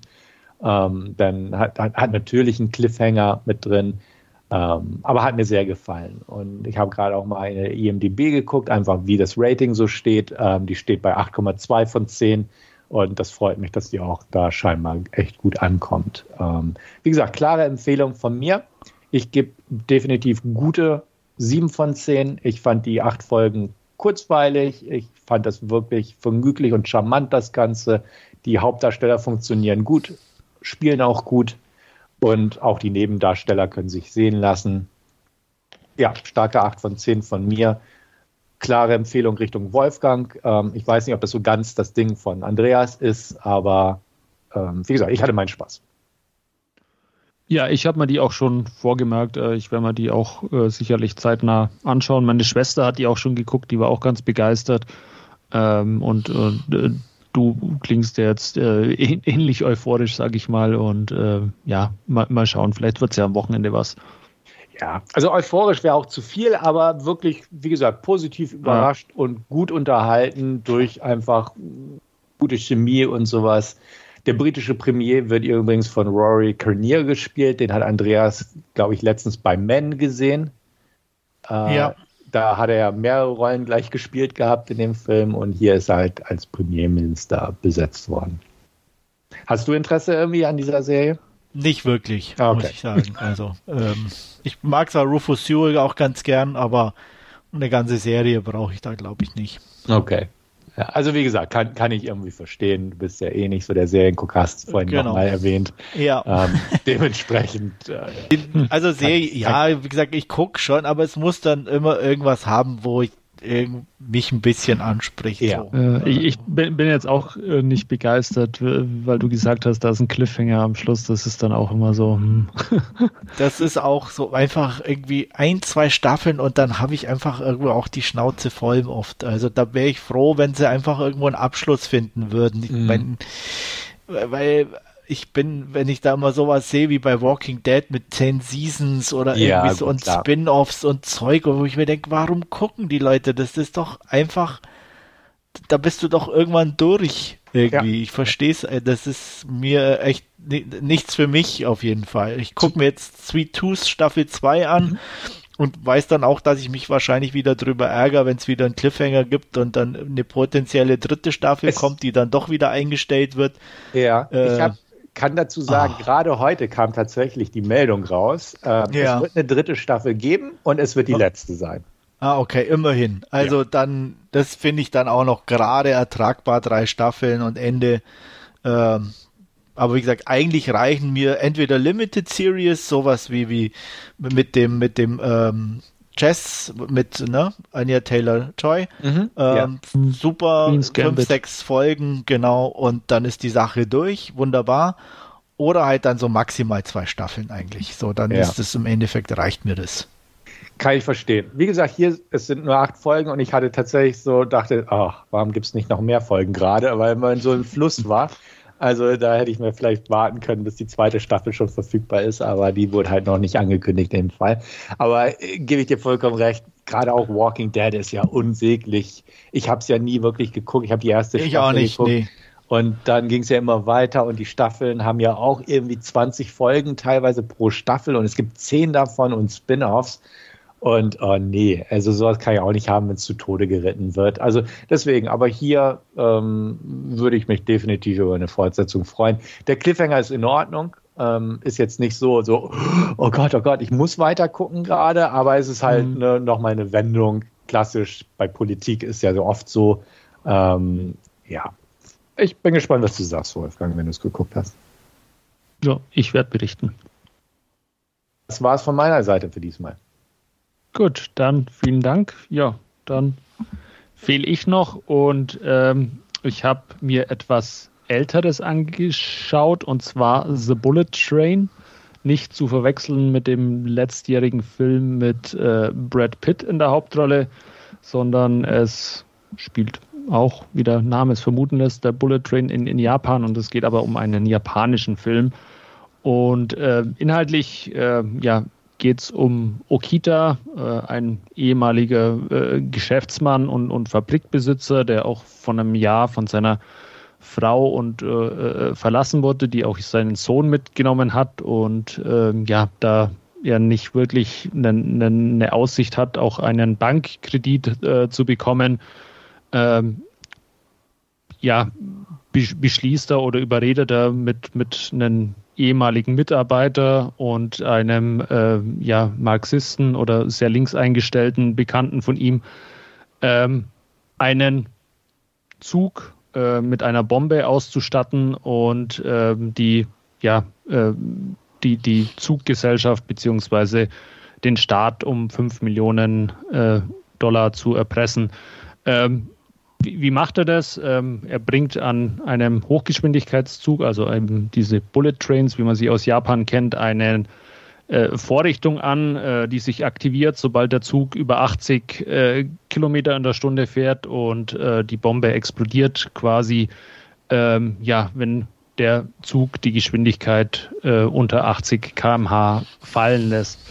Ähm, ja, er, er stellt seine Forderung an äh, die, die Zuggesellschaft und ähm, die äh, versucht natürlich als allererstes Mal ähm, auf den Gleisen äh, äh, den Verkehr zur Seite zu räumen, äh, den Zug etwas äh, auf seinem Weg einzubremsen, damit sie auch ein bisschen eine längere ja oder länger Zeit haben, quasi bis sie ans Ende der Linie gelangen.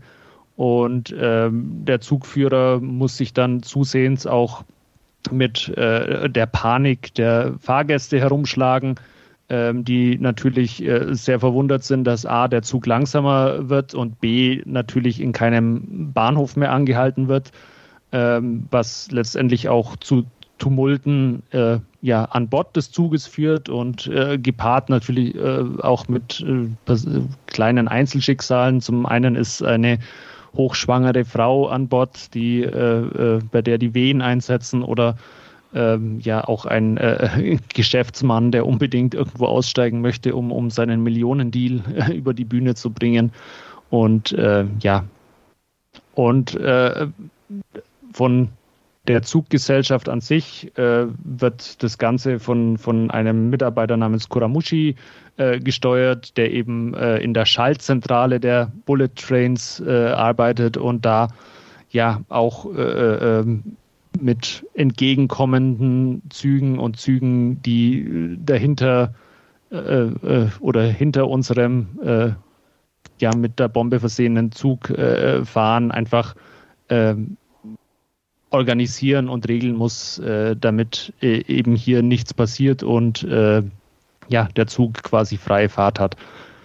Ähm, als dann zu einer ersten versuchten Geldübergabe kommt, äh, läuft das Ganze auch ein bisschen aus dem Ruder, weil die Polizei äh, nicht äh, ja, sich so ganz an, an die Vorgaben erhält, dass äh, quasi die Erpresserbande ähm, ja äh, das Geld bekommen soll, damit sie äh, den, der, der Zuggesellschaft mitteilen können, wie sie die Bombe entschärfen können. Und ja, das äh, spinnt sich dann noch etwas weiter und ähm, es kommt noch zu einer, zu einer weiteren Übergabe, die aber dann durchaus auch etwas aus dem Ruder läuft. Ja, äh, wem das Ganze jetzt inhaltlich äh, etwas bekannt vorkommt, mit einem äh, öffentlichen Verkehrsmittel und einer Bombe an Bord, die explodiert, wenn eine gewisse Geschwindigkeit unterschritten wird, ähm, der fühlt sich vermutlich an Speed mit Keanu Reeves äh, erinnert. Ähm, da ist The Bullet Train auch einer, ähm, ja, oder ein, die, die maßgebliche Inspiration quasi auch dafür gewesen. Ähm, aber ja, schon äh, ich weiß gar nicht, wann ist ein Speed rausgekommen, auch irgendwann in den 90ern oder so, also durchaus auch, auch schon, schon 20 Jahre äh, äh, vor Speed quasi in Japan verfilmt worden. Einen Fehler, den man nicht machen sollte, ist, weil äh, äh Speed ja durchaus äh, ein recht äh, straffer Actionfilm ist, sage ich jetzt mal. Ähm, das ist The Bullet Train jetzt nicht. Also das ist eher so eine ja, äh, Charakterstudie des Erpressers, sage ich jetzt mal. Also der hat auch seine, seine Action-Sequenzen. Er ist auch, äh, ja, wie es eben 1975 nicht anders war, auch viel äh, an der Strecke und, und im Zug selbst äh, gefilmt worden, teilweise aber halt auch mit, mit Modellen hantiert worden. Und ähm, es ist jetzt aber kein, kein reiner Actionfilm, sondern wir erfahren viel über die Hintergründe des Erpressers, ein bisschen äh, die Beweggründe, äh, die ja mit reinspielen und da äh, einfach ja äh, äh, ein bisschen gedämpfter im Tempo, sage ich mal, äh, und, und kein, kein reines äh, äh, Actionfeuerwerk. Da kommt auch hinzu, dass der Film äh, zweieinhalb Stunden geht, also da fordert schon auch einiges an, an Sitzfleisch ab. Ähm, aber der Film ist äh, so, so spannend und so gut, äh, dass er ja die, die Zeit relativ schnell auch, auch vorübergeht. Ähm, darstellertechnisch, äh, wie gesagt, gibt es unseren äh, mit, mit Okita, unseren Erpresser, der von Ken Takakura gespielt wird, ähm, der ja, Zugbegleiter beziehungsweise ähm, der Zugfahrer äh, Aoki wird von, von Sonny Chiba gespielt, den man ja auch aus, aus zahlreichen anderen japanischen Filmen kennt. Und äh, die machen ihre äh, Sache alle rund, rundrum gut. Ähm, die, ja, die Fahrgäste an sich und, und so ein bisschen diese Panik an, an Bord, die ist immer ein bisschen übertrieben. Da ist dann viel, viel Gekreische und Geschrei auch dabei, aber äh, ja, das ist halt einfach so ein bisschen äh, äh, so, so ein Kind seiner Zeit, der Film. Ähm, ich muss aber gestehen, mich, mich, mich hat der gepackt und mitgenommen. Ich fand auch diese äh, ähm, Aufnahmen des Zugs, der da halt einfach durch, durch die Landschaft und teilweise eben auch durch die Städte rauscht, äh, sehr gut eingefangen. Das Ganze mit einer äh, sehr, sehr coolen Musik auch teilweise unterlegt und äh, mir, mir hat er einfach Spaß gemacht äh, zum Anschauen. Ähm, ich fand mich e extrem gut unterhalten. Ähm, wie gesagt, man, man erfährt relativ viel über die, die Hintergründe des Erpressers auch äh, und, und ähm, ich fand das einfach schön und spannend anzuschauen. Ähm, ja, wertungstechnisch ähm, ja, zwischen sieben und acht. Ich habe ihm jetzt mal acht gegeben. Ähm, kann, man, kann man sich ein bisschen drüber streiten. Aber ähm, ich fand mich, wie gesagt, äh, sehr, sehr gut mit dem Film unterhalten und ähm, kann dem eigentlich jedem empfehlen, der sich so ein bisschen für älteres japanisches Kino interessiert. Ähm, wer jetzt, wie gesagt, äh, ähm, so, so ein, ein Abziehbild von, von Speed erwartet, der wird definitiv aber enttäuscht werden ja, äh, ich denke, Stefan, für dich dürfte es eher weniger was sein. Äh, Andreas hat aber vielleicht Interesse. Ja, sicherlich Interesse, auf jeden Fall. Ja, also du hast es ja schon gesagt, wer sich für ältere japanische Filme interessiert, ja, bin da raus, muss ich gestehen. Ja, ja ähm, der ist, äh, ich, ich hat, hatten mir da auch wieder die, die von, von Eureka Entertainment gab's, gab's den neu aufgelegt mit einem 2K Remaster von, von Toei, von dem äh, Filmstudio und äh, das sieht da auch einigermaßen ordentlich aus. Ich habe mal ein paar Bildvergleiche angeschaut. Es gibt schon ein paar ältere Blu-rays oder so. Da ähm, ja, äh, ist halt wieder eine, eine sehr liebevolle Ausgabe, sage ich jetzt mal, von, von Eureka Entertainment und ähm, ich, ich hatte meinen Spaß beim Anschauen und äh, ja, mehr wie bei mancher neuen Comic-Verfilmung oder so und, und äh, das ist ja dann auch schon mal was wert. Aber ja, man, man muss durchaus ein bisschen äh, ein Faible auch für, für älteres japanisches Kino haben. Ja, also wenn der irgendwo verfügbar ist oder wäre, ich glaube, die Eureka-Scheibe würde ich mir jetzt nicht extra kaufen, ja. aber ähm, vielleicht habe ich ja irgendwann irgendwo mal die Gelegenheit dazu. Ja. Gut, dann soll es das auch schon von meiner Seite gewesen sein. Dann kommen wir zu unserem Hauptreview und da haben wir uns dieses Mal Mona Lisa and the Blood Moon angesehen und Andreas wird uns eine kurze Inhaltsangabe geben. Ja, wie der Titel schon äh, sagt, geht es um Mona Lisa. Ähm, wie ihr richtiger Name ist, weiß niemand, aber Mona Lisa hat eine besondere Fähigkeit, sie kann Gedanken kontrollieren. Leider bringt ihr das zurzeit nicht sehr viele, denn sie sitzt in einer Psychiatrie in Louisiana, wird dort unter Kontrolle gehalten. Aber in einer Blutmondnacht äh, kann sie es irgendwie oder schafft sie es, ihre ja, ähm, Lethargie zu verdrängen, beziehungsweise die ähm, ähm, Schlafmittel, die ihr wahrscheinlich verabreicht werden, etwas in den Hintergrund zu drängen und in einer sehr ja, direkten Art äh, kann sie dann äh, ihre Wächterin äh, ausschalten und fliehen. Ähm, sie kommt nach New Orleans und lernt dort als erstes Fass kennen, der dealt mit Drogen und äh, hat eigentlich ja sehr eindeutige Absicht, als er sich ihr zuerst nähert und muss dann aber feststellen, dass sie dann irgendwie eine Connection haben, die ja über das Körperliche hinausgeht und schon fast eine Art kosmische Verbindung ist und hilft ihr, äh, sich zurechtzufinden. Ähm, während dieser ganzen Flucht wird sie verfolgt von Officer Harold, einem einfachen, aber an sich doch recht netten Cop. Ähm, eines Tages wird sie dann von Fass getrennt, oder nicht eines Tages, also kurz danach wird sie von Fass getrennt, ähm, trifft auf eine Stripperin namens Bonnie und deren Sohn Charlie. Ähm, Bonnie ist vordergründig nett, aber als sie erkennt, welche Fähigkeiten Mona Lisa hat, nutzt sie diese zu ihrem eigenen Vorteil aus. In dieser kurzen Zeit, in der sie zusammen sind, entsteht zwischen Charlie und unser äh, lieben Protagonistin eine doch sehr innige Freundschaft und als die Gefahr größer wird, ähm, beschließt sie, also Mona Lisa, zusammen mit Charlie sich auf die Flucht zu begeben. Ja, so viel zur kurzen Inhaltsangabe äh, für diesen ähm, Film von Anna-Lili Amirpur, über den wir jetzt sprechen werden. Ja, vielen Dank dafür und ähm, ja, Stefan, wie, wie war dein erster Eindruck oder wie ist dein erster Eindruck zu Mona Lisa and the Blood Moon? Ja, ähm, ich be beginne tatsächlich mit dem ersten Eindruck von dem Film und zwar ähm, dachte ich auch, okay, äh, wie schon von Andreas geschildert, geht so am Anfang so ein bisschen in die übernatürlich Horror-Richtung, würde ich fast sagen, vom Stil her. Ähm, war recht blutig, Übernatürliches, also sprich die ne, Gedanken bzw. die Bewegung von anderen Menschen zu kontrollieren oder sowas. Ähm, da geht der Film aber dann tatsächlich relativ schnell wieder von weg und wird einfach zu so einer, ja, so, so eine Odyssee durch äh, New Orleans. Und das, das fand ich ganz reizvoll. Ich fand es auch ganz nett, einfach.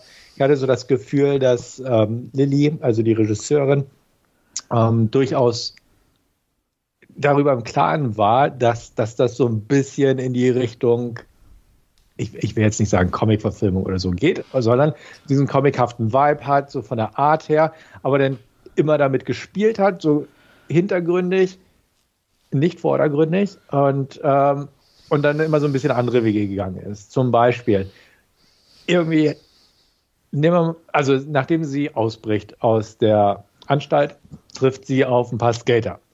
Und das erste Gefühl war, okay, die wollen auch was von ihr, ne? oder das, das endet nicht gut. Äh, fast so wie, keine Ahnung, wie eigentlich jede Geschichte dieser Art, wie The Terminator, der trifft auch als drei Typen, die ihre Kleidung haben wollen oder so ungefähr. Ähm, aber auch das geht einen anderen Weg, als man es vielleicht denken könnte. Oder Andreas hat ja auch schon geschildert, ähm, die Connection zu dem, wie hieß er noch gleich? Fass. Fass. Fass auch da denkt man, ah, das wird jetzt ungemütlich oder was, was macht er mit ihrem Auto und so. Aber auch das geht ja so ein bisschen in eine andere Richtung. Das fand ich immer ganz nett, dass es so ein bisschen mit den Erwartungshaltungen gespielt hat. Und dass es halt eine Geschichte wird äh, über Außenseiter. Natürlich sind alles irgendwo Außenseiter in dem Film. Ähm, dass sie eine Connection zu dem Kind findet und so. Das, das fand ich alles ganz nett und dass halt quasi dieser erste Eindruck so ein bisschen ähm, von mir dann ja, ich will nicht sagen im Sande verläuft, aber er geht nicht weiter in diese Richtung. Das, das war auch so die einzige blutige Sequenz in dem Sinne.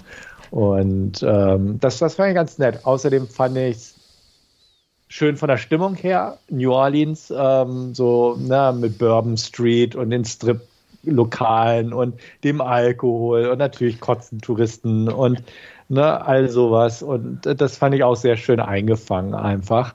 Ähm, zusätzlich zu dem ganzen Vibe, der da irgendwie mitgespielt ist, von der Musik her, äh, sowohl vom Soundtrack her als auch von den Stücken, die so im Hintergrund laufen, bei Fass im Auto, in der Wohnung und äh, der entsprechenden Beleuchtung, äh, dass die auch sehr grill war und so. Das fand ich eigentlich ganz nett gemacht.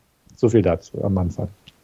Ja, ich kann mich da eigentlich äh, in, anschließen. Ich fand das auch, äh, was, was, du schon erwähnt hast, eigentlich sehr spannend, so dass man äh, eigentlich beim, beim Anschauen äh, des Films, ähm, dass sich die Situationen meistens ein bisschen anders entwickelt haben und, und die Leute sich, sich äh, ja, anders herausgestellt haben, wie man es eigentlich so, so im ersten Moment wahrnimmt. Also mir ging es auch so, äh, bei Fass, als es sich da vor diesem äh, äh, kleinen Supermarkt äh, treffen und, und, und oder aufeinandertreffen, dann denkst du dir auch zuerst, äh, zuerst, oh, was, was passiert da jetzt oder so? Und dann, ja, äh, ist er eigentlich doch sehr hilfreich und was dann ja auch im, im, im dritten Teil des Films dann ja auch nochmal eine wichtige Rolle spielt oder so, wo sie sich dann ja nochmal begegnen. Oder auch bei Kate Hudsons Figur irgendwie, wo, wo man sich zuerst denkt, sie, sie ist jetzt eine Hilfe für, für sie und, und äh, sie nimmt sich jetzt äh, Mona Lisa an und dann letztendlich ist sie aber doch nur auf, auf ihren eigenen Vorteil irgendwie aus. Und äh, das fand ich auch ganz, interessant äh, anzuschauen. Ähm, ich fand auch ähm, die ja, Dynamik zwischen Mona Lisa und, und äh, äh, Charlie, dem kleinen Jungen, dem, dem Sohn von, von Bonnie, äh, sehr interessant und, und sehr charmant auch und äh, auch vor dem Hintergrund, dass, dass Mona Lisa ja quasi ihr ganzes Leben mehr oder weniger in dieser Anstalt äh, äh, verbracht hat oder zumindest auch ihr Heranwachsen und, und da eigentlich auch eher so ein äh, äh ja, so, so ein kindliches Gemüt noch hat und damit äh, Charlie zum ersten Mal in ihrem Leben auch irgendjemanden hat, mit dem sie ja mehr oder weniger so, so, so die Welt ein bisschen entdecken kann und, und sehen kann und dann ähm, ja, ja als, als Kontrastpunkt irgendwie so diese äh, kalte und, und berechnende äh, Stripperin, die ihren Sohn durchaus liebt, aber wie, wie sie selber auch sagt, äh, äh halt doch eher auch eine schlechte Mutter ist für, für ihren Sohn, der aber ähm, ja durchaus doch äh, den, den Kopf am rechten Fleck hat, sage ich jetzt mal, auch mit äh, vielleicht auch ein bisschen zu weise schon für sein Alter ist, aber ähm, ja, der halt auch äh, oder die beiden oder, oder er Mona Lisa halt auch ein bisschen an die Hand nimmt und, und sie durch, durch die Welt führt und, und äh, ja, ihr da diesen ersten Eindruck verschafft, sage ich mal. Das fand ich äh, sehr schön anzuschauen. Ja, ich kann mich da definitiv anschließen. Die Stimmung ist so ein typischer Stimmungsfilm, ähm, hat in, von der Handlung ähm, gibt es eigentlich nicht viel. Ähm, wenn man das nicht mag oder so, ist man, glaube ich, bei dem Film nicht gut aufgehoben. Ähm, manchmal wirkt er fast so ein bisschen auch mit, mit der Musik wie ein langer Videoclip einfach nur, was nichts Negatives jetzt ist oder so. Also ich mag das ganz gerne zwischendurch und äh, wenn die Bilder und die Darsteller passen, was ja hier doch definitiv der Fall ist, ähm, dann ist das schon eine sehr angenehme Sache. Ähm, ein bisschen mehr hätte ich mir dann allerdings doch gewünscht, so ähm, an, an Interaktion. Ähm, aber ja, ähm, vielleicht auch ein bisschen mehr noch von New Orleans zu sehen. Ähm, das kam irgendwie so vereinzelte Aspekte kamen mir dann immer irgendwie doch ein bisschen zu kurz. Ähm, und ähm, ja, ich sage jetzt mal hauptsächlich ähm, getragen wird der Film, Film definitiv durch seine Hauptdarstellerin, die das ziemlich gut macht. Die kennen wir ja, glaube ich, auch ähm, zumindest Wolfgang und ich ganz gut. Jung Jong Seo. Ja, aus, aus Burning, wo sie auch genau, äh, echt klasse ist. Absolut. Ähm, und auch hier finde ich, äh, macht sie eine sehr gute Figur. Ähm, ja, und von daher ähm, für mich halt definitiv so ein Abhängfilm. Ja, kann ich nachvollziehen. Auf jeden Fall, ich mochte sie auch. Ich kenne Burning nicht. Ich fand sie super. Ich habe auch am Anfang auch gedacht, ah, irgendwie Asiaten, wenn sie ins rechte Licht gerückt werden, sind irgendwie creepy aus The, Ring und so kenne ich halt, das war so meine erste J-Horror-Erfahrung und so. Und auch sie manchmal, wie sie guckt und mit der Zwangsjacke am Anfang und so. Sie hat es gut gemacht, super. Ähm, Kate Hudson, irgendwie eine recht ungewohnte Rolle für sie, relativ uneitel. Ähm, von der Art her, wie sie sich da präsentiert hat, auch in Ordnung. Mit ihrer Figur bin ich nicht wirklich warm geworden, was aber auch an der Figur an sich lag. Ähm, ansonsten, ja, Ed, Ed Screen da als Fass war irgendwie ganz lustig zu sehen, hat so ein bisschen James Franco Spring Breaker Vibe ein bisschen verteilt. Ja, absolut. ja, auch, auch mit dieser Neonbeleuchtung und so und ja, alles, alles ganz nett. Und Craig Robertson als, als humpelnder Cop ist sowieso ganz Ja, ganz die, die Verfolgungsjagd Jagd durch, durch, New Orleans, das war eines der spektakulärsten Dinge. Ähm, eher, eher mit äh, ja, äh, der, der, Krücke und, und dem eingegipsten Fuß oder so ja. und, und äh, Kate Hudson in den Stripper High Heels. Ähm, großartig. Genau, aber ich gebe Andreas recht. Also ich hätte mir auch so ein bisschen mehr Substanz, will ich fast sagen, gewünscht. Also es ja. gab halt immer so ein paar nette Ansätze, auch so dieses, wie, wie ich schon gesagt habe, ne, man hat so dieses Comichafte irgendwie gehabt. Ich fand es ganz nett. Ich, sie, ich meine gehört zu haben, dass sie aus Nordkorea stammt. Das fand ich irgendwie ganz nett. Also einfach so, okay, sie kommt aus Nordkorea, sie hat so lange nicht gesprochen, sie hat Telekinese. Hätte man vielleicht auch irgendwie mal ein bisschen mehr draus machen können.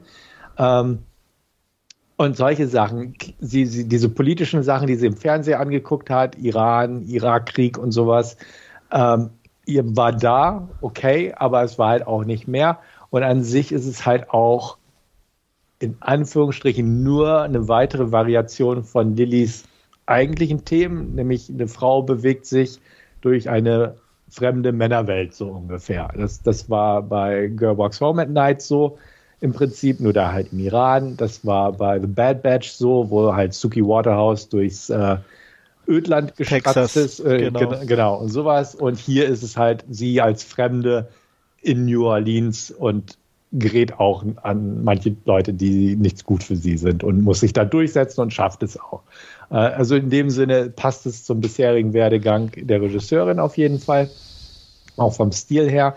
Ähm, daher aber auch wie schon bei Bad Batch ein bisschen mehr rausgeholt werden können, meines Erachtens. Ja, wobei Bad Batch hatte noch irgendwie so ein bisschen mehr Handlung in Anführungsstrichen. Nicht viel, ja, ja. aber weiß, so, wo, wo du so ein bisschen mit konntest, sage ich jetzt mal. Ne? Auch auf, wo du, ich fand, da wurdest du ein bisschen mehr auf die Reise so ein bisschen mitgenommen. Mhm. Und das hat mir hier so, so ein bisschen gefehlt durch das, dass es auch so ich, ich habe Bad Batch schon eine Weile nicht gesehen, aber ich meine, da warst du auch mehr oder permanenter bei Suki Waterhouse mit dabei. Und hier war es dann doch wieder, dass du ähm, immer mal wieder halt bei jemand anders mhm. warst. So, obwohl sie schon äh, Mona Lisa natürlich die Hauptdarstellerin war, aber dann war wieder sehr äh, Kate Hudson so ein bisschen im Fokus oder ne, dann warst du auch wieder bei äh, Craig Robinson mhm. als, als Cop und so. Und das hat's für mich so ein bisschen zerfächert in dem Sinne. Also ähm, deswegen ja, da war nicht so, so die, der Flow war nicht so, so rund wie bei äh, Girl Walks Home at Night oder ähm, der, der, der Batch, wie hieß er? Bad Batch. Äh, Bad Batch, genau. Mhm. Da, da, die, die, die haben mir in der Beziehung ein bisschen besser gefallen. Ich muss gestehen, ich habe die beide noch nicht gesehen. Buh, äh, Bad Batch ist, lief ja auf Netflix, oder? Ja, der ist immer noch auf noch Netflix. Netflix. Ja, ja, man darf vielleicht mal reinschauen. Ja, ja. mach das. Jo. Aber ich. Ja, auch äh, mit Jason Momoa. Oh, uh, oh, okay. Und Jim Carrey. Ja. Ja. Oh, okay. Und ähm, Keanu Reeves. Oh, oh okay. ja, siehst du äh, ähm, äh, ja, äh, was ich zu Mona Lisa sagen wollte, ich fand es eigentlich äh, ganz interessant und, und gut, dass, dass ihre Fähigkeit irgendwie nicht näher thematisiert wurde, sondern die hat sie halt, die nutzt sie halt. Mhm. Ähm, ja. Aber das war es dann auch. Also wir, man erfährt jetzt nicht irgendwie die Hintergründe oder was, was es ist, sondern es ist halt einfach so eine, so eine Fähigkeit, die sie halt im Gegensatz zu ihren Mitmenschen hat und ähm, ja, die, die sie halt für, für, ihre Flucht nutzt und, und äh, Bonnie dann entsprechend auch ausnutzt. Ja. Ähm, ich, also über die Vergangenheit hätte ich eigentlich auch nicht mehr äh, wissen wollen oder so. Das fand ich eigentlich, die hatte, wie du gesagt hast, mhm. Wolfgang, und gut ist.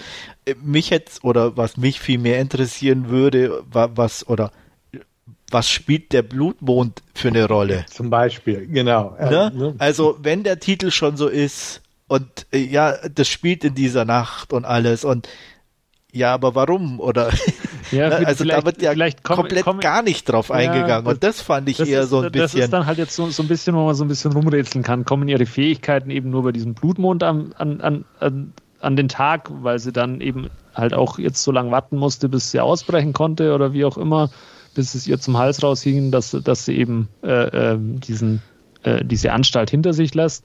Oder ist es halt einfach, äh, weil, weil es schön ausschaut und weil halt einfach die Handlung in dieser einen Nacht spielt und äh, diese, ja, dieses, dieses Licht auf New Orleans wirft. Also ja, man, man weiß es nicht so genau. Ja, wie gesagt, da hätte ich gern so ein, ja. bisschen ne, mehr in dem Sinne. Und ja, also, aber ansonsten sage ich mal, wie, wie Stefan schon sagte, eigentlich typisch für Anna Lilly. Mhm. Ja. Äh, diese, wir begleiten ein, äh, eine weibliche Person durch eine, ja, ich sage mal, ein bisschen ihr fremden Welt. Ja, ja, kann man so sagen. Ja, so Standardsituationen hat der Film natürlich auch zu bieten. Klar, wenn der, der kleine Junge sagt, ah, er wird gehänselt in der Schule, natürlich müssen sie die Bullies noch treffen. Ne? Und, ja, und solche, logisch. Genau, also solche Sachen. Ich fand ihn aber ganz cool, auch als Darsteller, den Charlie. Ja, ähm, auch mal wieder ein Kinderdarsteller, der nicht genervt genau, hat. Genau, das fand ich auch ganz nett. Ähm, ich fand's lustig. Am Ende so, ja, diese, dieser, alle Chinesen sehen gleich aus oder alle Asiaten sehen gleich aus, Gag am Flughafen sozusagen. Dass er da ja. sich einfach an eine andere rangestellt hat und man sie einfach so mitgenommen Die hat mich entführt. Genau. das war so auch amüsant. Ähm, genau, es waren, waren echt ein paar nette Szenen drin. Manchmal hat der Film einfach so, so, so einen Flow gehabt, wo man einfach wie du selbst sagst, inhaltlich nicht viel geboten bekommen, aber man ging so mit mit dem Film.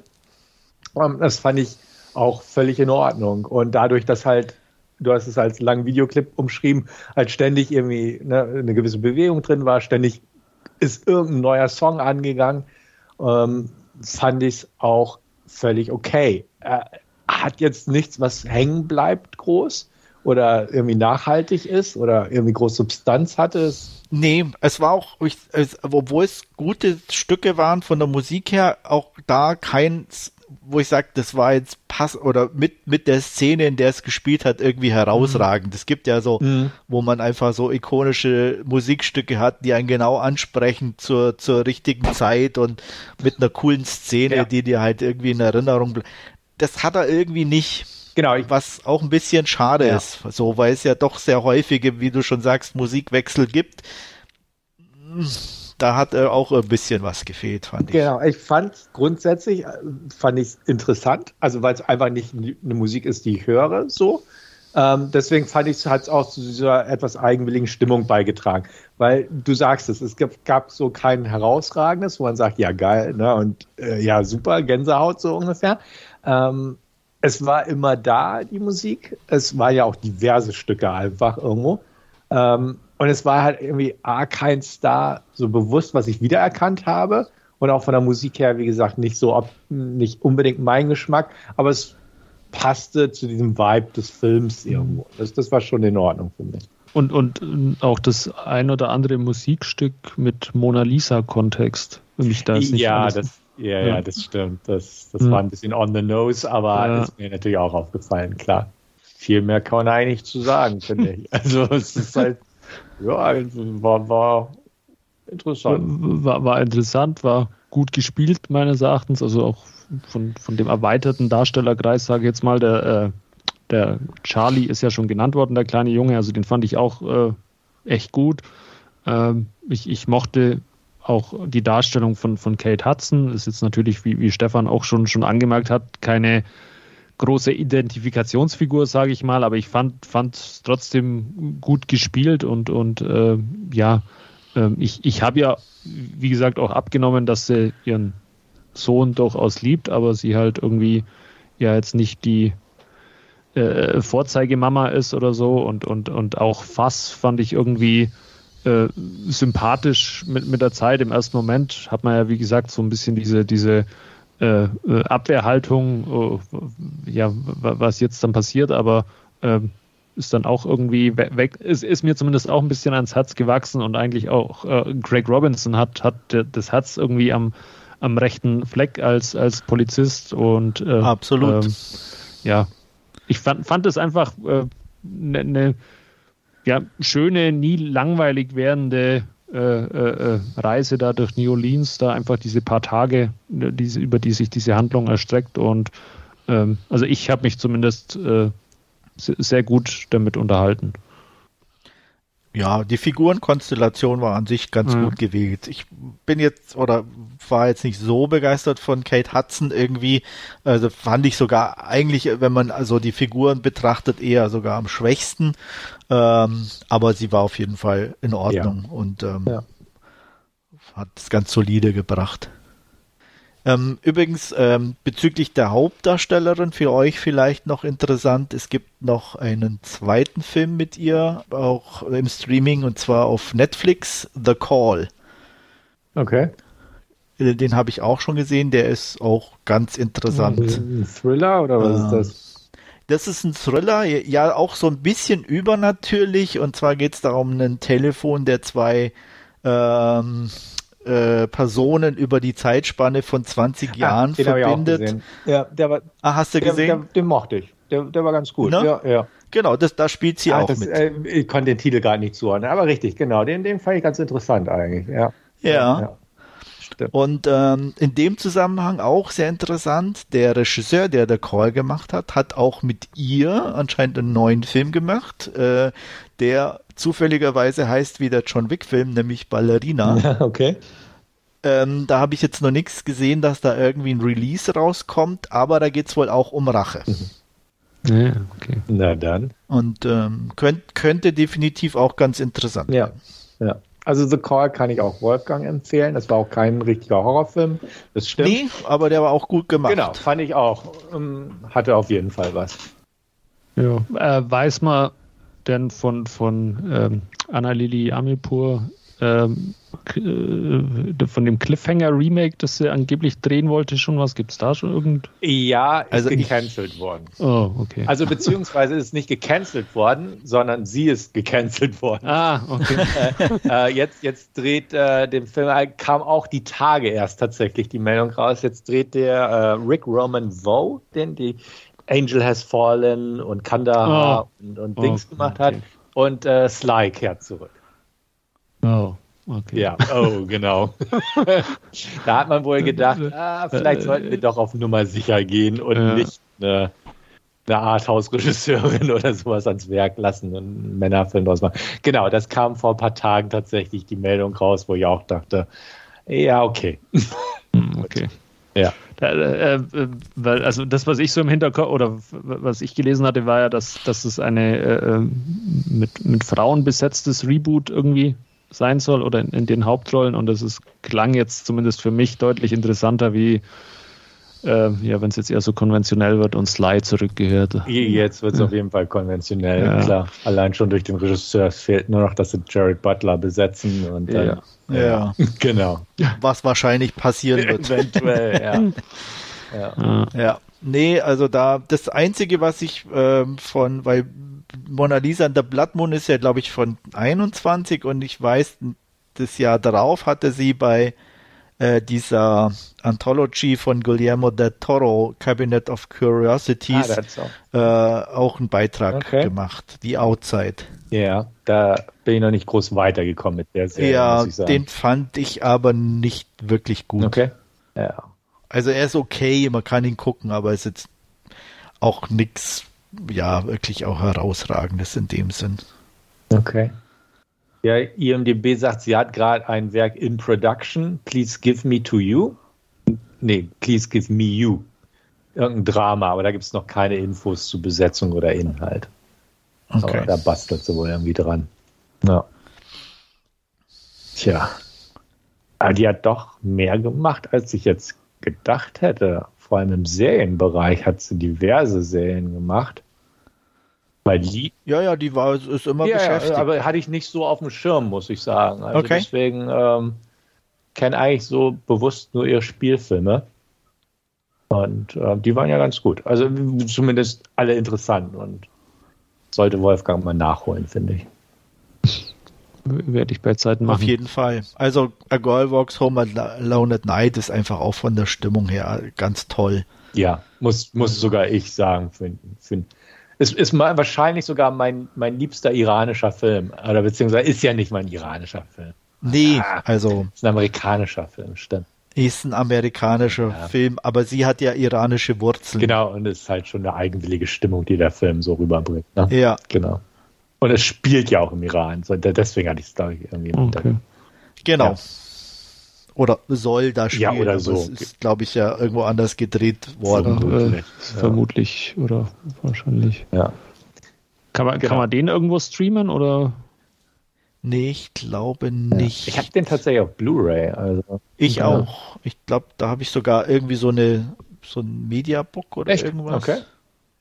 Ja. ja nee, ich habe eine normale Media habe ich relativ günstig gekriegt, aber dachte, ja, den, den hatte ich zuvor schon irgendwo gesehen und da habe ich mir den nochmal gegönnt.